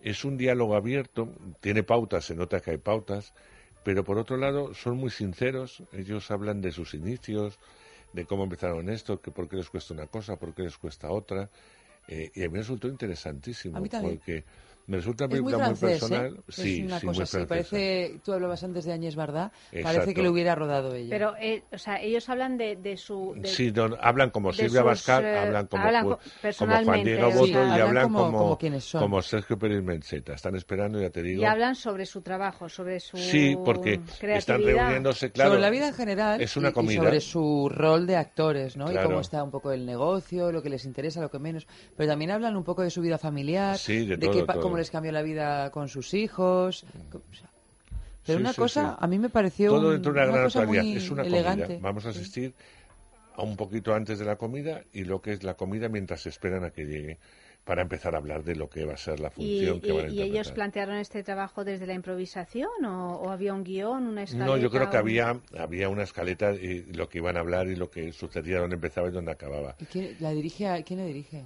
Pues la verdad es que yo no tengo aquí. Sí, pero recuerdo que la dirigía alguien, ninguno de ellos. O sea, no, está- no, no, no, no está dirigida por, por ellos. No, no, no, pero digo que la dirigía alguien. O sea, que ahí Entonces, bueno, son actores que se conocen muy bien, que han trabajado en alguna ocasión juntos. eh, en el caso de Silvia y Sergio fueron pareja, con Por lo cierto, cual... Silvia Bascal está embarazada. Sí. Sí, eso Pero qué alegría me dio Pero esa verlo, chica es que es una lucecita. Me dio mucha alegría, Yo también. realmente. Y está guapísima. Guapa, Guapa claro. siempre. Sí, pero Sí. tiene esta cosa así de... Porque se quedó así como muy... Muy la cara se le quedó muy, está- muy huesuda y entonces ahora pues tiene esta... Y debe estar contenta porque claro, estaba mu- yo la he visto muy guapa. Sí, me alegro que, Yo que haya podido Me alegro un montón. Embarazarse, No lo ¿no? sabía, Eh, pero mira, eh. me alegro que me lo digas, pues le mandaré un Sí. mensajito de Está embarazada ya felicitación. como de 5 o 6 meses, vamos, lo he visto en la prensa de corazón. Sí, No, es sí. que- Sí, sí, No, sí, no, sí. Le mandaré un mensajito, pues un ser En, adorable, en algo que ha ocurrido hace poco. Sí, en una, en era- una fiesta, había un- un- sí, evento de algo de televisión. Era, creo que era Los algo- premios de la tele, ¿no? premio- o la presentación de la nueva temporada de Claro la tele. que ya no está en qué. una serie nueva, sí. Yo me alegro, además que mm, yo creo que cualquier cosa que hace Silvia a nivel personal está muy medida, así que imagino Hombre, que evidentemente es un motivo de alegría y el momento que ella ha decidido para ser madre. Entonces me alegro un, un montón por lo, se lo merece todo lo bueno, porque es un ser bueno. Ella es una persona buena. Eh, De las pocas personas que, bueno, yo conozco a muchas, afortunadamente, personas buenas, pero de estas personas que irradian bondad. Mm. Y cuando están eh, con ella, además, irradia serenidad. Si fue capaz de calmar a ese león que se llama Carmelo Gómez, ya es capaz de todo. absolutamente de todo. Bueno, dicho esto, creo que Los Comensales es un documental, realmente.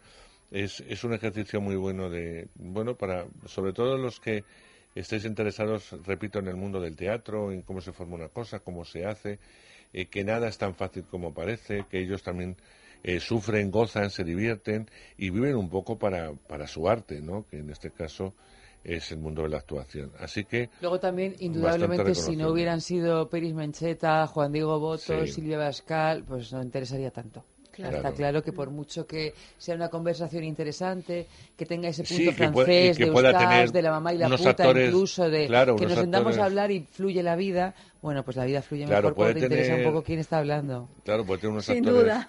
unos actores menos conocidos y no, no, no hubiera interesado. Pero a priori, ellos- porque además son, es que son seres eh, humanos que interesan mucho. A mí me interesa mucho lo que piensa Juan Diego Boto cuando se va un poco de la política y habla de pues un poco de sus aspiraciones, del mundo del teatro, de, de su vida, del día a día. Me parece un, un tipo eh, estupendo. Cuando se pone en plan rollo panfletero y tal, me aburre un poco las cosas como son. Pero en, lo que es la parte humana de él y la parte artística, me parece un actor y un, y un ser humano extraordinario. Sergio Pérez Mercheta es un hombre que le hemos descubierto ahora mm, más como director que como actor, pero que lleva muchos está trabajando en Estados Unidos de en manera todos imparable. los lados. Es un, es un actor con, con bastante nombre fuera y luego ha demostrado en algunas funciones que hemos visto eh, que es un buen, buenísimo director Sí, sí, sí. de teatro. Algunos consideran que es mejor director de teatro que actor. Al menos en España se le está reconociendo como, como director, cosa que me alegra también un montón por, por Sergio, que es un otro señor eh, estupendo. Así que bueno, pues eh, interesante, yo creo que mucho para, para ver un Se tipo de estrena cine ahora. diferente. Se estrena Hace ahora. tantísimo tiempo después Tanto de haberse tiempo rodado. después. Se estrenará en muy que poquitas los salas. vericuetos de- pero- es que son películas difíciles, ¿no? Porque la Claro. no, no encuentran de ella, ¿no? fíjate. ¿Y tú la viste? Sí, en algún festival La o en algún pase, en algún sí, sitio. No me acuerdo cómo, pero el caso es que cayó en- ante mis ojos y Y la viste, claro. muy contenta. Bueno, pues eh, no sé si me da tiempo algo más. Sí, una más. Una más, bueno, muy rápidamente. Para los papás, mamás, tíos, primos, abuelos, abuelitas. Dibujitos animados. que hay que llevar, hay que llevarles al cine, bueno, pues aunque estemos fuera de temporada, estamos fuera de temporada, ya se han pasado las vacaciones, nos vuelve a llegar otra película hecha con Lego. Tuvimos la suerte de ver una Lego, luego vino Batman Lego, Ay, no las que puedo también soportar, funciona muy Andrés. bien. He Bueno, tú no, que verla- ya, pero- tú has tenido que verla con Sí. niños y sabes que a los niños les encanta Les la encanta, película con los Lego. pero bueno, no entro yo, ¿eh? en pues ahora los llegan Lego. los Lego nin- ninjas. Oh, Esta va de ninjas, ninjas. Madre que ya es el máximo placer de los críos. Porque cuando juegan, juegan a los, a los, Los los ninjas. Es lo que más les pone, porque los ninjas ya sabes que son guerreros natos. Bueno, pues es una historia de su mundo, evidentemente, y que las fuerzas del mal, y sobre todo eh, o sea, las fuerzas del bien. bien, que son ellos, y las del mal, pues van a ir a por ellos, y ellos con su sentido del humor, con esos chistes que hacen un poco para adultos, no para niños, y con esas aventuras, pues resulta que hace la delicia de los más críos. Así que, querida, no te va a quedar más remedio, no sé si llevarla al cine o no, pero de, de ver la Lego Ninja. Lego Ninjango. Ninja. Lego Ninja es como No, Lego con llama balsámico. Le- eh, Lego, la Lego Ninjango, que es más complicado. De Nocilla con acheto balsámico. Claro está. Así que, bueno, pues eso es un poco el panorama. Pues Como nada, a verás, las cuatro de la tarde cine independiente, cine comercial, No, claro. cine infantil. Tenemos de todo. Esta semana está bastante completita. Andrés, querido, hasta Nada. la semana que viene Hasta que hablaremos que viene. eh, de un clásico. de un clásico. Te va a encantar. Un clásico que trata el incesto por primera vez en el cine y lo hace con tal elegancia que en su momento molestó mucho. Pero cuando la ves ahora dices, "Joder, qué elegancia, ¿cómo se puede contar? Un soplo en el corazón. Un soplo en el corazón. de es. Malle, uno de los grandes, grandísimos directores mundiales, especialmente francés, cuando los franceses tenían poderío, me refiero a nivel, a nivel de directores, porque ahora cualquiera dirige. Eh, pero Luis Mal eh, es un director, Incluso Ozón. como dice mi No, querida, hombre, no. mi querida Concha Velasco, de reclinatorio. Ah, Yo- de reclinatorio, qué Yo bonito. me reclino ante Luis. Un director de reclinatorio es estupendo. Andrés, tú también eres bastante de reclinatorio. Muchas gracias, ¿eh? esto me gusta. Buenas noches. Que se recline, que se arrodille. Eva también, ¿eh? Buenas noches, Buenas querida. Ha realizado el programa Amalio Varela y a todos vosotros, pues ya sabéis que mañana no, mañana no, mañana descansamos, pero el lunes volvemos con eh, fuerzas renovadas a hablar de sexo a partir de las 12.30 de la noche aquí mismo en Es Radio.